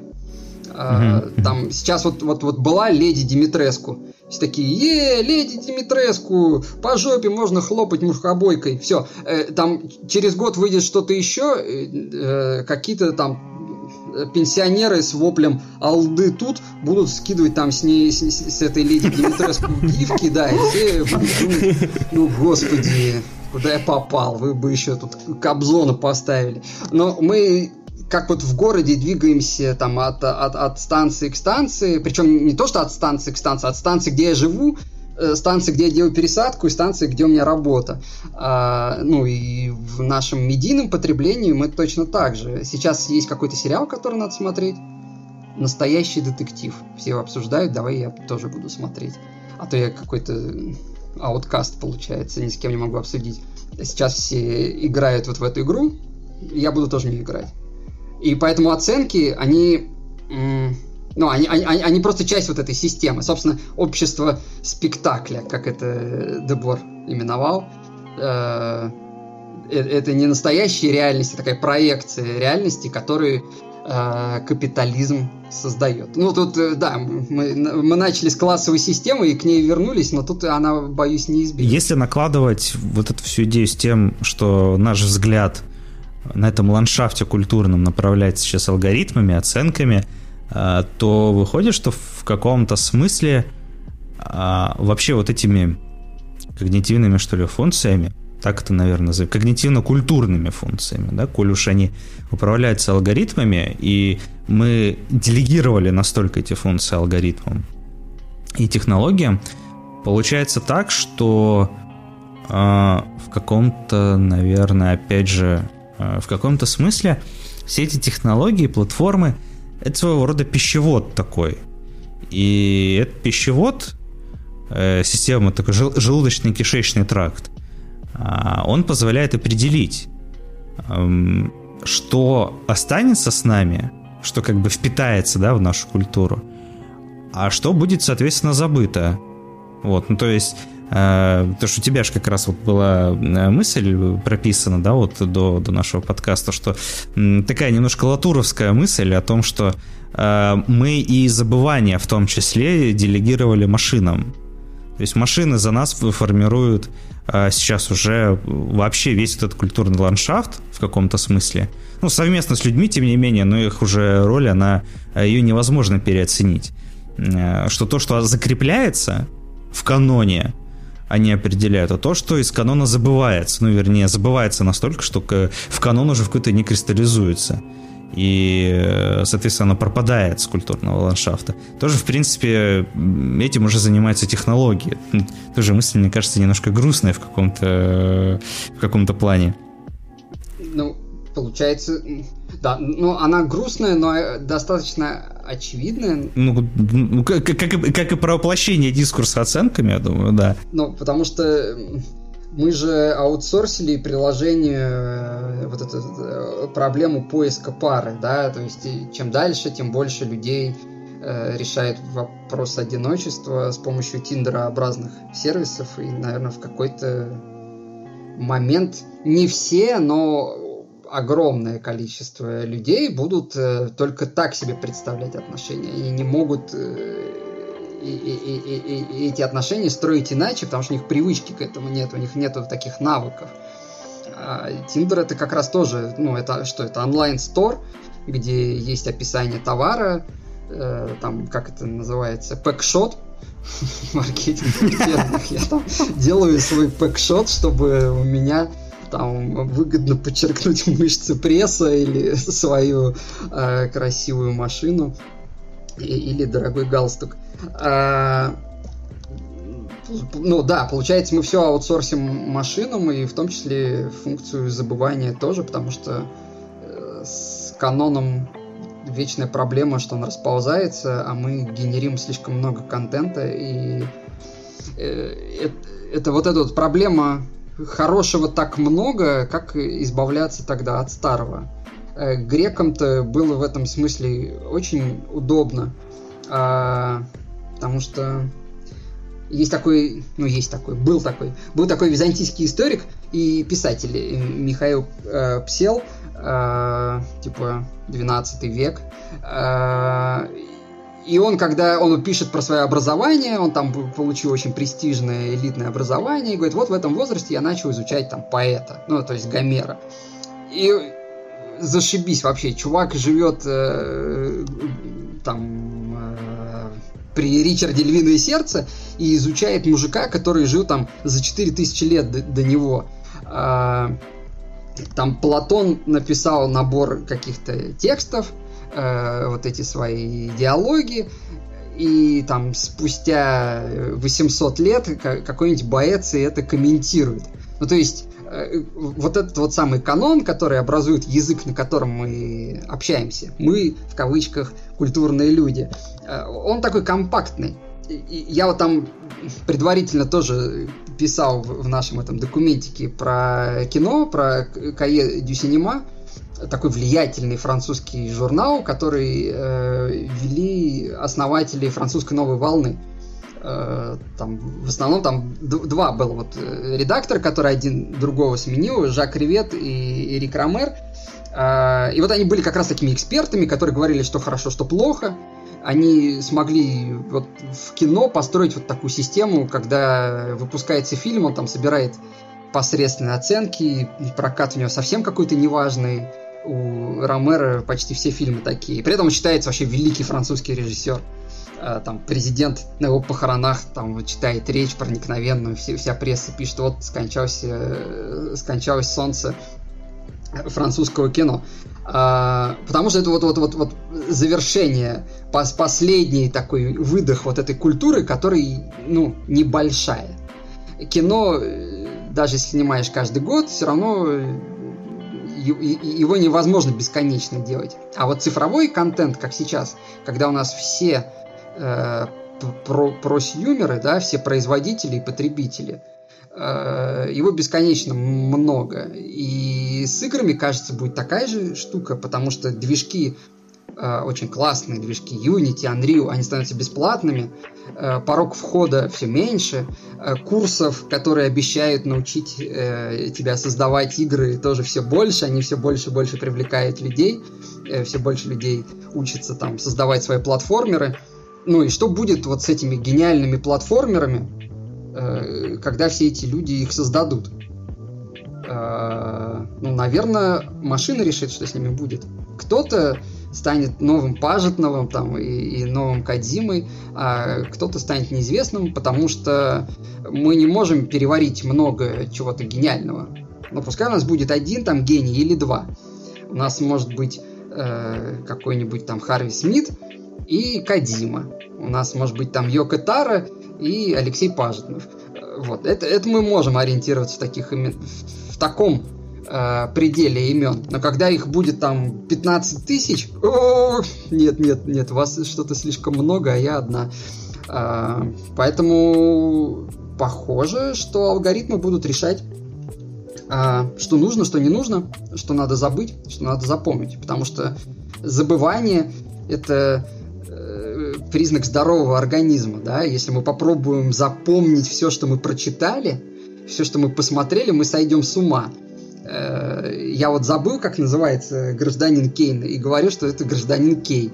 А там месяц назад я, например, вообще наглухо забыл, как зовут Роберта Де Ниро, и я, я почувствовал, как я сползаю в безумие, потому что так, вот этот вот мужик в крестном отце же играл, и еще он играл в Бразилии, и он еще играл, анализируя это, как его зовут, как... И я такой, д б б б э, серпентино, барпентино, ну, то есть я сломался. А, мы все сломаемся, если мы не будем забывать. Просто раньше специально обученные люди нам говорили, что забыть, а теперь, получается, нам будут алгоритмы это говорить. О вообще алгоритмах, мне кажется, можно не то что подкаст целый, а книгу целую написать. Я даже уверен, что она они есть, просто... их их много. Слава богу, э, люди людям интересна эта тема. Э, да, я бы хотел еще обратить внимание на этот аспект, что игры это э, очень многие игры в принципе заточены под моментальное потребление да, любая мультиплеерная игра, там 95% мультиплеерных игр, ты, ты играешь в нее либо на релизе, либо никогда.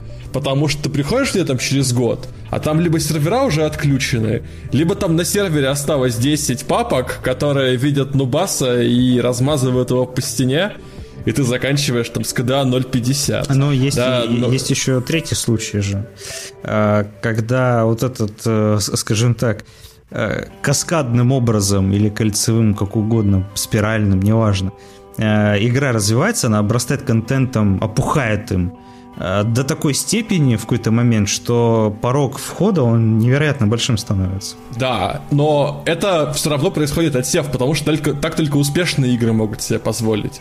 Да, мы знаем пример Fortnite, того же самого, или там чего еще. Дота, кстати, очень удачно этого избегает, пока... Но вот какая-нибудь Лига Легенд, где темп выхода новых чемпионов куда выше, э, действительно, ну, действительно порог входа тоже повышается со временем, это правда. Ты либо играешь на релизе в мультиплеерную игру, либо не играешь в нее вообще, либо играешь в какую-то другую игру через год. Uh, ну или там, не знаю, через 15 лет Blizzard сжаливается, выпускает World of Warcraft Classic. Но это вот редчайшая ситуация, действительно такого никогда не происходит. Да, поэтому игры, они намного больше, чем другие медиа, заточены под потребление здесь и сейчас. И э, алгоритмы, которые будут говорить нам, что забывать, они, э, ну, они же впитают это, будут, скорее всего, каждый раз рекомендовать нам новинки, даже успешные игры старые, просто, ну, вот их время уйдет. И, и, и, и, и тогда их, и тогда их заменят собственные ремастеры. Ну вот, не знаю, хорошо ли это. А, Кстати, Владимир прикольный выдвинул вопрос и проблему про то, что канон это же что? Ну, вот есть э, Толстой, и если сейчас кто-то из нас захочет его перечитать, ну, пошел и перечитал. Э, очень просто туда нырнуть. Игра требует гораздо больше времени на потребление. Э, это первое. А второе, Толстого очень понятно, как можно сохранить. Э, даже какой-нибудь э, Гильгамеша э, очень было просто сохранить. Надо было на этой глиняной табличке его э, нацарапать, обжечь хорошенечко. И там прошло 4, ну не 4, э, 2000 лет мы его раскопали, а он как новенький. Все там. Дальше техническая задача расшифровать, и все, я могу это растиражировать. А тут вот получается World of Warcraft ванильная версия. Вот вышла классика. Это та же самая классика или что-то они там подправили. Э, выходит Reforged Edition, а там уже с лором начались какие-то страшные косяки. Тут этого убили в заставке, а там в World of Warcraft он еще скачет, например и, и там зовут этого как-то вот так, а в World of Warcraft его зовут вот как-то вот этак. И что, мы будем это подправлять или не будем? Э, ну, то есть это не, не ситуация Снайдер Ката, а это ситуация, когда э, есть какое-то произведение, а мы его обновляем, и то, что мы там вспоминаем, его уже реально не существует. Все, оно уже обновилось. Э, получается, что вот проблема канона в играх, она еще э, в отсутствии способов сохранить игру, сохранить объект. Оно везде есть. Ну, например, э, в Киеве есть Святая София, да, в центре. И это, ну, там, построено византийскими мастерами очень-очень давно. Ну, но это пример украинского барокко 17 века, потому что там очень много перестроек, там от оригинальной конструкции осталось э, чуть-чуть. Э, есть вот эти всякие картины, которые написаны в, там, в 16 веке, они уже все выцвели, их там подновляли, реставрировали, и от них ничего уже не осталось там от настоящих красок. Сколько раз перерисовывали «Тайную вечерю», да, да ну, которая... которая написана с техническим браком. Да, она по сухой штукатурке написана, она должна рассыпаться, но за 10 лет. Да, и типа он подумал, о, будет прикольно, потом посмотрел, блин, нет, а, а, отстой, она, ну, короче, это, это брак, это не сохранится. Но э, люди решили проявить упорство, да, и начали сохранять. С, с фильмами то же самое, ну, там кино снимается для кинопленки. Кинотеатр – это особый э, мир. Там довольно упоротый писатель э, началась вот эта проблема с забыванием. Кто написал э, над пропастью воржи? Селлинджер. Да, Селлинджер. Селлинджер. Э, он же отказался от э, телевидения и там свою дочку мучил тем, что заставлял там, ну, если мы хотим смотреть кино, то он вешал простыню, и они там на проекторе смотрели. Потому что только так надо смотреть э, фильмы. И вот режиссер Эрик Ромер, про который я говорю, он очень много в интервью э, упоминает проблему, какая там э, пропорция у кадра, как должен быть настроен кинопроектор, чтобы вот э, фильм посмотреть таким, каким его задумал автор. И кино, э, живопись, архитектура, visual due respect – это очень простые вещи, э, для сохранения. Игру сохранить, ну, чудовищно трудно. И серваки оригинальные трудно. Исходный код трудно. Мы никогда не получим ремастер Невервинтер, нет, Айсвин Дейла, по-моему, второго, потому что никто не знает, где исходники, они куда-то пролюбились, непонятно. А, но даже если у нас есть исходники, у нас устройств нету. Я, я думаю, все уже вот, э, присутствующие знают вот эту проблему, что старые игры их э, лучше проходить на телевизорах э, электронно-лучевых.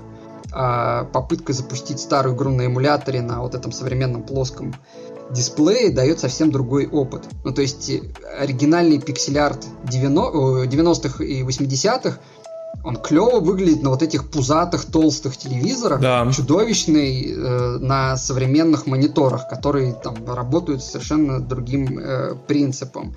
Управление оригинального аркадного автомата Street Fighter – Ироним, как знаток файтеров, мне кажется, ему эта тема близка. Вот этот вот разучивание вот этого боевого балета на оригинальных этих контроллерах с этими большими кнопками, рычажками, какой-то э, довольно непривычная штука для современного игрока. И, и попытка сыграть в ремастер э, этого же Street Fighter на, я не знаю, на клавиатуре, там, на ноутбуке.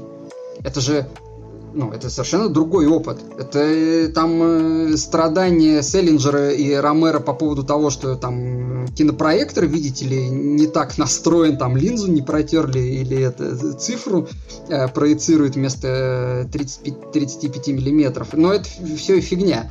А вот как насчет того, что в ремастере графику все поменяли, э, сюжет подправили, управление совершенно другое, то есть эта игра играется не так, э, в ней сюжет не другой, э, и она выглядит по-другому. То есть у нас остались только воспоминания. То есть, похоже, в какой-то момент канон в играх — это не сами игры, а какие-то каноничные воспоминания и слова об этих играх. Вот как как раз в тех самых книгах, о которых Владимир вспоминал, что там чуваки этот понг, э, этот э, кризис э, перепроизводства картриджей и, там теннис фоту, а, э, все эти названия ходят из книжки в книжку, потому что мы канонизировали разговор об играх, а не сами игры мы в них уже не можем поиграть, да нам, в принципе, пофиг. Мы просто заучили, что так надо говорить про игры. Не, ну, про... про я, я, я про файтинги просто немножко все-таки уточню. Там же с оригинальным э, Street Fighter история была в том, что Э, было две кнопки, такие огромные прям, и по ним долбить нужно да, было. Да, да, такие что... бимбы прям так дыш. Да, да, и они часто приходили в негодность, потому что от силы удара по кнопке зависела сила удара в игре. Э, вот, но э, здесь вот как раз-таки скорее будет корректно вот сравнение с клавиатурой, то есть когда считалось, что файтинги-то, в общем-то, как бы забава консольная, сначала была проблема, что вот появляется файтинг в аркадах, и у них вот эти стики, а, соответственно, с кнопками определенным образом расположенные. А, потом те, кто так приучивались, им было тяжело на консолях играть, потому что геймпады, и на самом деле многие вещи, которые на геймпаде, вернее на стике наоборот, делаются достаточно просто, ввиду того, как можно стик в руку взять хотя бы, они очень трудно делаются на геймпаде, скажем, от Sony PlayStation 4. Ну, например, Korean Backdash, так называемый. Э, вот. А когда еще и клавиатура появляется, когда мы перетекаем, да, вот именно в сторону а, в сторону ПК. То есть это, соответственно, уже как бы другая проблема. То есть, но все равно в любом случае это, это всегда э, касается в каком-то смысле вот именно вопроса вот сохранения способов каноничных играть в игру. То есть, что можно, что нельзя, какими средствами мы это делаем. Вот я только вот это уточнение хотел здесь э, привести, да. Э, я хотел к одной из последних тем, на самом деле, вот еще прокинуть такую штуку. То есть мы знаем, сейчас уже вот мы с вами решили, да, что за нас запоминают, высвечивают, а, задают дискурс в, в том числе. Ну, там есть какой-то человеческий вот э, водные данные какие-то, да, э, но тем не менее в основном все это все равно уже потихонечку делегируется разного рода алгоритмам, там коллаборационной фильтрации и так далее и тому подобное. Э, мы хотим ну, под мы, я так понимаю, вот этого безликого среднего игрока, э, мы хотим какую-то вот иногда связь с культурой, с высокой вот ощущать, что я причастен к этому. К вот этой всей игровой истории, это не просто я так, э, значит, э, это не... Э, невротическое потребление э, видеоигр во время распродажи на Стиме, это я так пополняю свою великую Александрийскую библиотеку себя дома. Вот. Э, то есть у меня может быть там Пэкмен какой-нибудь там самый оригинальный, э, я в него никогда не буду играть, но вот, вот сам, сам вот этот факт, что этот классический труд у меня находится в моей библиотеке, он как бы душу там не греет. И в этом плане, э, опять же, если вот как бы Александру, если что-то хотел добавить к прошлым э, своим высказываниям, то, то хорошо, но мне вот дальше интересно вот к какому вопросу перейти.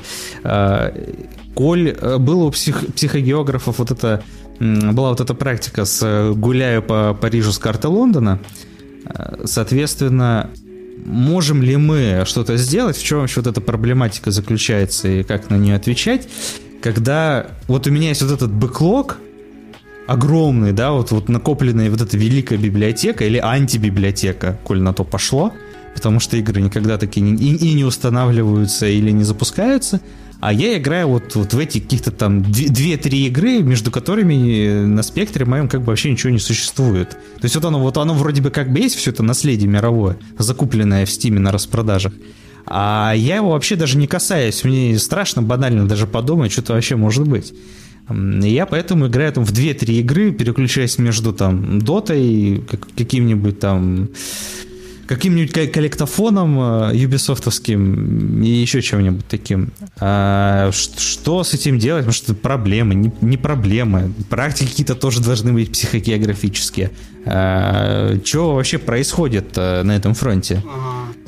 Ну, да, попытки перенести практики но, но у меня есть свой личный опыт вот, переноса таких практик. Давай. Потому что, да, я на самом деле во-первых, люблю действительно делать дрейф по городам, ну, то есть, там, условно, я э, в Москве живу на севере, там на, на верху зеленой ветки, но могу без всякой видимой цели поехать в теплый стан, который страшно от меня далеко, и пойти из теплого стана куда-то на, на запад, ну, просто потому что я хот- хочу э, знать, что я умею идти на запад, и это для меня не какие-то там слова из э, Жюль ну, типа, запад, что это такое.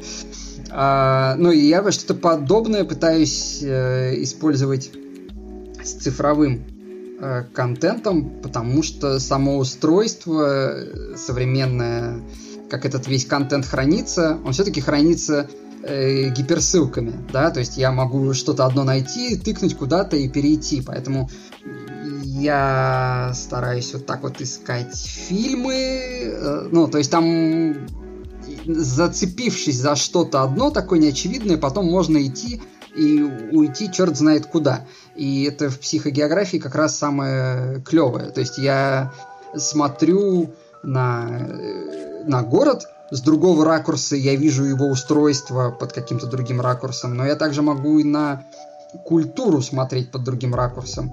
Э, и здесь как раз, наверное, может помочь какая-то вот эта застарелая, устарелая э, критика живых людей.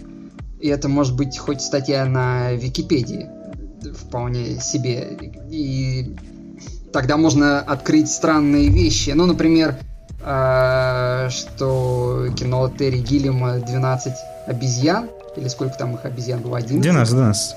Да, это просто ремейк. Лежити. Ага. Да, взлетная полоса Криса Маркера, или что Малхолланд Драйв Дэвида Линча очень близко по сюжету и по структуре к кино Ривета Селин и Жули, точно, совсем забрались. Про двух подружек, которые попадают черт знает куда, и мы не знаем, что из этого реальность, а что театральная постановка, mm-hmm. а что там mm-hmm. психосома.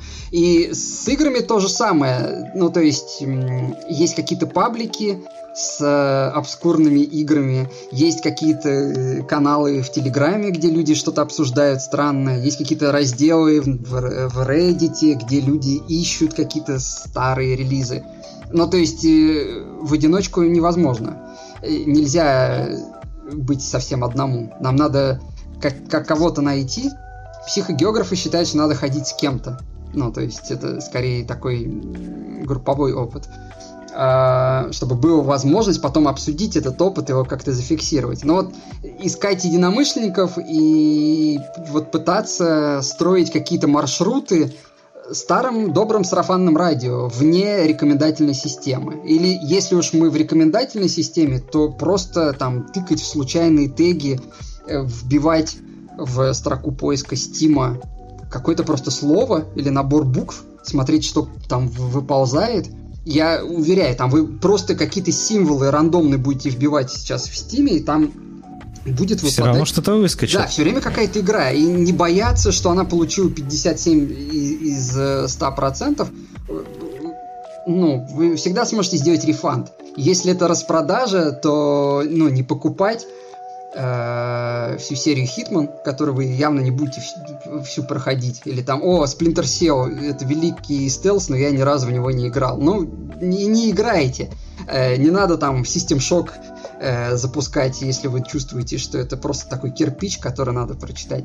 Запустить что-то абсолютно неизвестное, может быть страшное, но вот не, не, не бояться... Э, не получить удовольствие, что ли. Потому что когда вам машина говорит, ты получаешь удовольствие, то это обман себя. Ну, то есть, я пошел в кафе, которое получило 99 из 10, и я съел, заказал то, что там у всех в Инстаграме, и, и, и я настолько омерзительная капиталистическая свинья, что прям уж э, самому противно. Поэтому э, вот если кажется, что что-то не так с моей игровой жизнью, можно вот пойти этим путем. Если э, все устраивает, если там 15 час, тысяч часов в доте это ок, то это ок. Мне кажется, тут ну, нету никакой вот этой обязательности, потому что вот э, негативная, темная сторона канона это как раз, что мы ну, делаем фу, э, зажимаем нос там э, платком с одеколоном, опять этот крестьянин, что, э, ну, типа, э, э, зачем крестьянин пришел и топчет своими сапожищами у нас э, в гостиной. А, а мы такие эстеты, сейчас будем тут смотреть какие-то э, чехословацкие шутеры 99 -го года. Не, нормально, если у меня есть вот эта одна игра, если у меня есть три игры, я между ними там прыгаю туда-сюда. Потому что тут э, в культуре, мне кажется, не может быть никаких ты должен. Что нравится, угу. То используй. Просто я, я вижу, что у многих вот есть эта проблема. Э, у меня там э, куча игр, и я не могу найти в себе силы играть. Или я играю только в контру и корю себя, потому что у меня недопройден пятый Metal. Э, это как раз вот эта вот ситуация работы в отдыхе, о, о, о которой герой нашей прошлой передачи Адорно э, тоже часто писал, что э, капиталист э, настолько уже э, дерзкий стал, что заставляет рабочего человека работать даже когда он как бы отдыхает. Ну-ка, пошел и посмотрел там все, все сезоны Игр престолов. Вот если есть вот это состояние, это на ДТФ называют игровой импотенцией обычно, да, что у меня что-то нету сил играть. Но это значит, что вот этот вот пластиковый опыт, который навязывают, ну-ка, играй вот в это, давай, Цусима, э, Леди Димитреску, давай, давай. А, ну, это способствует такому выгоранию. И чтобы не выгорать, надо уйти вот с, этой, с этого хайвея. Здесь, здесь, здесь даже не в, в играх-то, наверное, даже сама суть, а именно в том, как бы как загорается вокруг и как затухает вокруг них дискурс, да, то есть надо же не просто поиграть в Resident Evil Village, нужно успеть поиграть и успеть обсудить, успеть со всеми посраться в Твиттере и так далее. То есть вот, вот же еще в чем, э, как бы мне кажется, проблема. То есть а, мы равняемся, это, это это чемпионат по спортивному поеданию, и мы равняемся на, на первых игроков. Ну, да. Ну, мы равняемся, и нам кажется, что будет тупо, если мы не сделаем то же самое, что и все делают. А, как э, опять вот по поводу этих рекомендательных систем и власти алгоритмов, вот эта вот лестница в Бронксе, э, где снимали Джокера, и все ломанулись в этот Бронкс, все хотят э, пройтись по этой лестнице, чтобы им там сделали фоточку, как они по этой лестнице э, спускаются, вот с этим жестом Джокера. И там даже кого-то уже грохнули, и не один раз. И народ да, это, это, это, это тоже было у нас в прошлом. Да, да, да, да. Ну, то есть мы хотим да. вот этот вот опыт, потому что, ну, нам кажется, если мы его не воспроизведем, то мы себя обманем. И нам уже пофиг на это, но мы короче, Бунин, э, господин из Сан-Франциско. Вот э, почитайте господин из Сан-Франциско, э, потому что там чувак натурально себя в могилу загнал, потому что тоже хотел пройтись по всем лестницам, употребить все эти мировые шедевры и от натуги помер. не, не очень оптимистично э, мы закрываем гештальт. Я сидел как на иголках, пока вы обсуждали э, э, чехословацкие, чехословацкие шутеры конца 90-х, потому что, ну, самое время вставить рекламу издания, где я работаю. Uh, у нас на стоп-гейме есть рубрика «Игровая география», которая может, мне кажется, стать таким вот вашим проводником по миру а, обскурных игр. То есть э, там фокус э, идет на всяких... То есть там игры рассматриваются с позиции той страны, в которой они были сделаны. И э, повествование идет примерно по такой схеме, да, то есть сегодня мы отправляемся в Польшу, вы все знаете, что в Польше есть Ведьмак, поэтому про Ведьмак мы особо говорить не будем, а давайте мы для начала поговорим вот про эту вот игру, ее сделали два студента с бюджетом 3 злотых, но интересно нам потому, что это первый польский шутер от первого лица, э, да, и причем он кажется довольно, даже компетентный довольно. Э, давайте-ка рассмотрим его поподробнее. Или вот ближайший выпуск будет про турецкие игры. Много вот турецких игр знаете? Я знаю две. И вторая из них в этот, в этот материал даже не попала. Ну, то есть, что есть в Турции, кроме Mountain Blade? Какая-то адвенчура есть. Я забыл как она называется. К счастью, есть люди, э, которые э, пытаются заниматься в той или иной форме сохранением э, видеоигрового наслед... наследия, обделенного э, высокими баллами на метакритике. Э, вот. Но, кстати, да, и пока я не забыл об этом, наверное, это сильный уход в сторону, но вам тоже кажется, что э, региональность в игровой историографии довольно плохо развита? То есть я ни разу не слышал, например, типа, о, это типичная игра английской школы. Да, понятно, что здесь глобализация виновата очень сильно, то, что мы, ну, фактически на одних и тех же играх растем, и фактор страны происхождения крайне мало влияет на то, что мы играем и то, что мы создаем. Но не знаю, какая-то какая совсем унификация, мне кажется, географическая происходит э, с играми. Ну, ну, это то, что называется макдо- макдональдизация. Ну, то есть все становится гомогенным, и мы еще можем разделять там японские игры, и мы от них ждем, что там все что-то дикое. Э, мы можем наблюдать такой континент китайские дрочильни, где, где мы ожидаем э, много гринда и, и много доната. Uh, да, и дальше все какие-то условно западные игры, и они действительно, ну, что шведского в Battlefield? Имена в титрах разве что. Там Патрик Сёдерлунд, первое, наверное, имя, которое в титрах будет вполне шведское. Да, но насколько это отличается ну, от, от какой-нибудь американской игры, от какой-нибудь Call of Duty? Или там от канадской. Ну, а, я бы здесь, наверное, на самом деле даже еще про другую вещь э, сказал. Э, сейчас-то игры в основном делаются, особенно большими командами, по сути, интернациональными.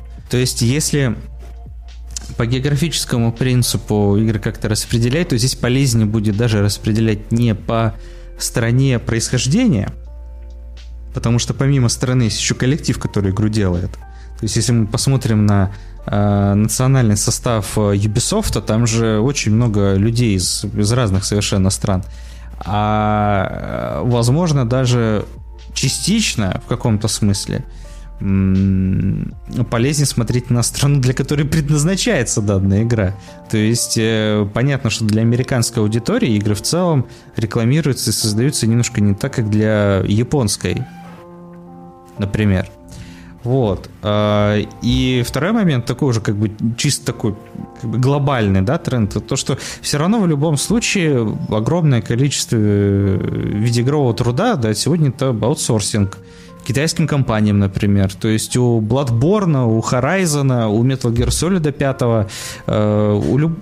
у любой практически AAA игры очень много фамилий можно найти в разработчиках. При, при желании, если весь список полный открыть, которые работали на аутсорсе. Это ж э, огромные китайские компании есть, которые этим занимаются и получают очень большие крупные заказы. И национального, национальный элемент, он-то важен а, он-то важен тогда, когда вот эта национальность, она как-то проявляется, наверное, все-таки в, в том, что делает автор. А мы сегодня видим как раз-таки, что очень многие игры, они такие немножко унифицированные на самом деле. И есть вот это вот, мне кажется, очень четкая линия, да, когда вот есть игры как бы вот очень понятные, с очень понятными эстетиками, а есть игры, которые сознательно уходят э, в такой, в тренд экзотизации. То есть это вот что-то такое про пустыни, Sable там, Heaven's Vault, вот такие вот вещи. Это вот прям экзотика, экзотика, это ты исследуешь инопланетные миры. Но это примерно же как история с э, жанром world music, да, мировая музыка. И география не очень сильно развита, потому что сегодня она уже мало чего дает. Ну, то есть кто у нас основатели Crytek? какие игры они делали. И как бы это, это игры, которые, ну, вполне ты ожидаешь, что они будут рекламироваться вместе с Mountain Dew на американском ТВ, вот прям как еще одна Halo какая-нибудь. Мне кажется, вот в этом еще проблема. Ну, это вот такое, это наше мощное лирическое отступление получилось, но вот такие мои вводные подведу к последней вещи. Вот мы говорили вот про канон, прям как в меме. А, так говорите, как будто что-то плохое. Вот, собственно, меня интересует мнение Саши как раз. С учетом всего, что мы сказали вот сегодня, да, то, что э, канон как бы формировать сегодня особо некому, это делают машины. Вот канон в видеоиграх это действительно что-то плохое. Э, и можно ли было бы что-то такое предпринять, вот даже в идеале, вот если совсем свободно фантазировать, чтобы от этого канона была какая-то, э, ну скажем, культурная польза, что ли. То есть человек, возможно, был бы счастливее в, в, во время соприкосновения с э, видеоигровой культурой. Ну, вот, да, я, я чуть-чуть там уже, я уже вернул это про темную сторону канона. Конечно, он э, омертвяет, омертвляет, да, то есть это не совсем живое. Мы э, не только сохраняем какую-то культурную штуку, мы еще и сохраняем все разговоры вокруг нее. Там, ну, может быть, мы э, будем обсуждать, что на самом деле это полная параша, но мы все равно будем говорить про это. То есть, э, там вот Толстой, например, попробовал громить Шекспира и говорил, что э, Шекспир переоценен, да, и там ничего такого нету. Но он, он все равно э, писал про Шекспира, и таким образом еще сильнее его в этот канон утрамбовывал. А, а, там про драматургов Бомонта и Флетчера, которые вот в эпоху Шекспира считались, может быть, даже и покруче, э, чем Шекспир, ничего он не говорил. Э, ну, потому что, наверное, не читал, и, и, и это уж точно не ставили на сцене, потому что... До него не дошло, в общем. Да, до него не дошло. Если у нас вот есть какой-то игровой канон, мы можем там ругаться про Кадзиму и Дэвида Кейджа, что у них там как-то все, как-то все не очень. А, но будем все равно на это ориентироваться. И, и есть вот эта штука, что все AAA игры похожи одна на другую. Но есть и другая штука, что и инди-игры тоже начинают походить одна на другую. Это игра там про подростковую депрессию. Это игра про то, что я вернулся в свой райцентр. Это игра про страшную девочку, которая зашла в заброшенный э, сумасшедший дом. Ну, то есть какие-то штуки повторяются, повторяются, повторяются. Э, то же самое, что случилось вот э, с э, византийской культурой. Я что-то сегодня часто отсылаюсь на, на Византию. А, и чуваки настолько привыкли э, изучать вот этот канон, э, следовать, э, говорить вот этим аттическим диалектом греческого, который, который уже никто не понимал там в эпоху Трояна, да, а они это учат при Владимире Мономахе, блин. Что это уже ну, не, не создание нового, а просто какие-то упражнение в упражнениях, настолько оторванное от всего живого, э, что там кроме кучки интеллектуалов ни, никто это не понимает.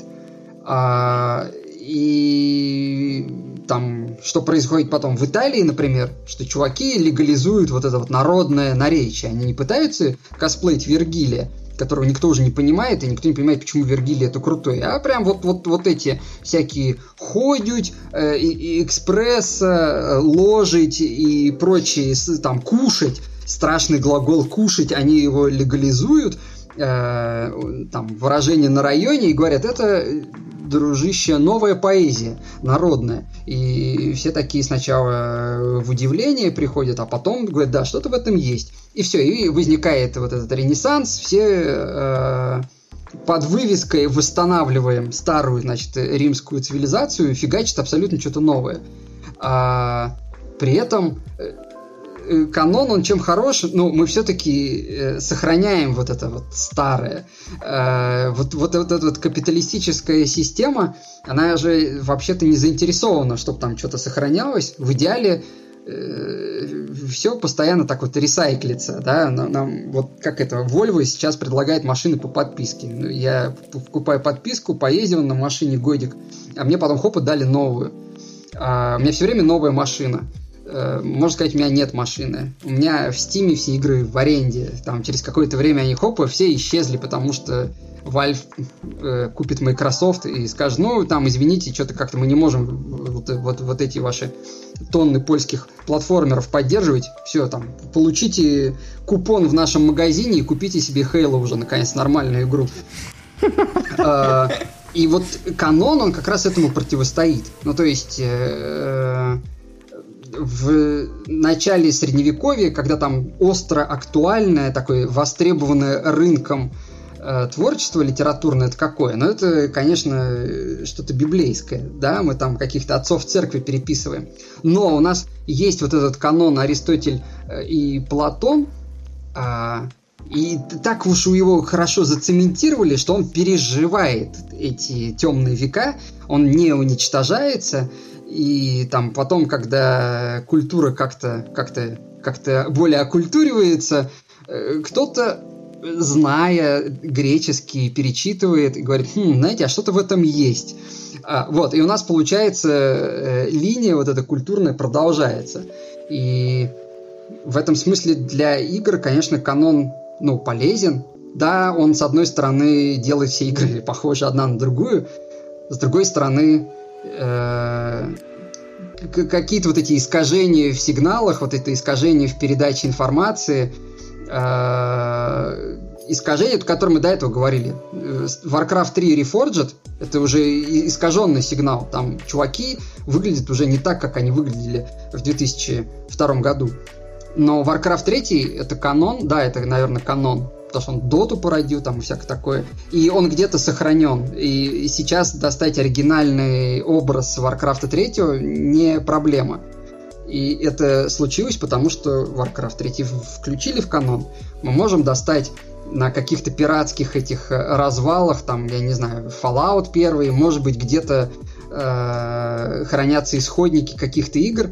Мы не знаем, что они нам нужны, но через какое-то время они нам потребуются потому что это каноничные игры. Много народу считает, что это нужно сохранить. И там, когда Ubisoft пойдет по миру и тоже продаст э, все оборудование э, на распродаже, э, в России создадут там музей-заповедник героев Меча и Магии 3, потому что тут у, у, у каждого сисадмина обязательно лежит какой-то уникальный уникальная сборка со, со, всеми, со всеми лучшими картами, и медиа-археологи будущего э, скажут нам спасибо. Очень такая позитивная нота э, для, для завершения. Ну, я единственное, что только, наверное, скажу, делают похожими друг на друга. Опять же, возможно, что это проблема отсутствия вот этих самых критиков, да, которые по-разному на игры смотрят. И мне кажется, что если бы э, в том числе вот этот канон, канонизацию это задавали авторитеты, которые смотрят по-разному, да, то есть у них призмы там совершенно отличающиеся друг от друга, это было бы, наверное, совсем хорошо, как мне кажется. Ну, да, это... да, ну то есть, что э, у каждого критика свой какой-то там отпечаток, и он только вот этот отпечаток будет усиливать, на, ну, создавая новых критиков из своей аудитории. А так получается у нас опять вот эта вот э, цифровая система оценки, Big Data, да, и мы вот, вот, вот, вот ну, подгоняем одно под другое. То есть все в какой-то, как в какой-то момент э, в конце нулевых э, все игры стали одинакового серо-бурого вот этого цвета про современную войну. Окей, окей. А, так, последние слова. Саша? Вакцинируйтесь, дорогие друзья. Мне кажется, все-таки это лучше, чем не вакцинироваться. Да, я вот э, буквально, ну, на момент записи подкаста буквально недавно все-таки сделал наконец-то прививку. А в том городе, где я живу, достаточно проблематично, как, э, как казалось, но тем не менее. Я, я в таких случаях всегда говорю, пройдите Прей, пожалуйста. Который из двух? Мункраш или, или ты имеешь в виду Прей про индейца? Нет, Прей про индейца, наверное, можно все-таки пропустить. А, Прей про космическую станцию, наверное, лучше пройти. Я считаю, что Прей э, про индейцев тоже неплохой. Там же даже авторы консультировались с реальными индейцами а, чтобы... То есть вся, вся вот эта вещь, которая воспринимается как эта комиксовая дичь, она, так сказать, а, true to the spirit, что называется, верна букве и духу, в общем-то. Так что там не все так просто, на самом-то деле. Вот, но... Э, э, я, я только хотел добавить, что следуя букве и духу этого подкаста, надо как раз играть в Prey про индейца, а на Prey от э, Arcane Studios забить. Фраза, которая как нельзя лучше суммирует все, что мы о чем сегодня говорили. Дум круто. А, в общем, а, сегодня мы говорили о каноне психогеографии и куче других умных штук. С нами был Александр Суслов. Саша, большое спасибо, что поприсутствовал, пришел к нам, так сказать, виртуальные гости и уделил нам свое время внимания. Было очень круто. Спасибо тебе огромное. Опять же, как всегда, надеюсь, что не в последний раз. А, будем тебя ждать в гости, даже не одного, наверное. А, вот. А, да, огромное спасибо всем нашим слушателям. Вы можете этот подкаст прослушать, ну, как обычно, на любой актуальной платформе на территории Российской Федерации. Пожалуйста, следите за своим здоровьем, принимайте все необходимые для этого шаги, вот об одном из которых Саша уже только что сказал. Еще раз вам огромное спасибо за то, что остаетесь с нами, и до следующего раза. Пока-пока. Пока-пока.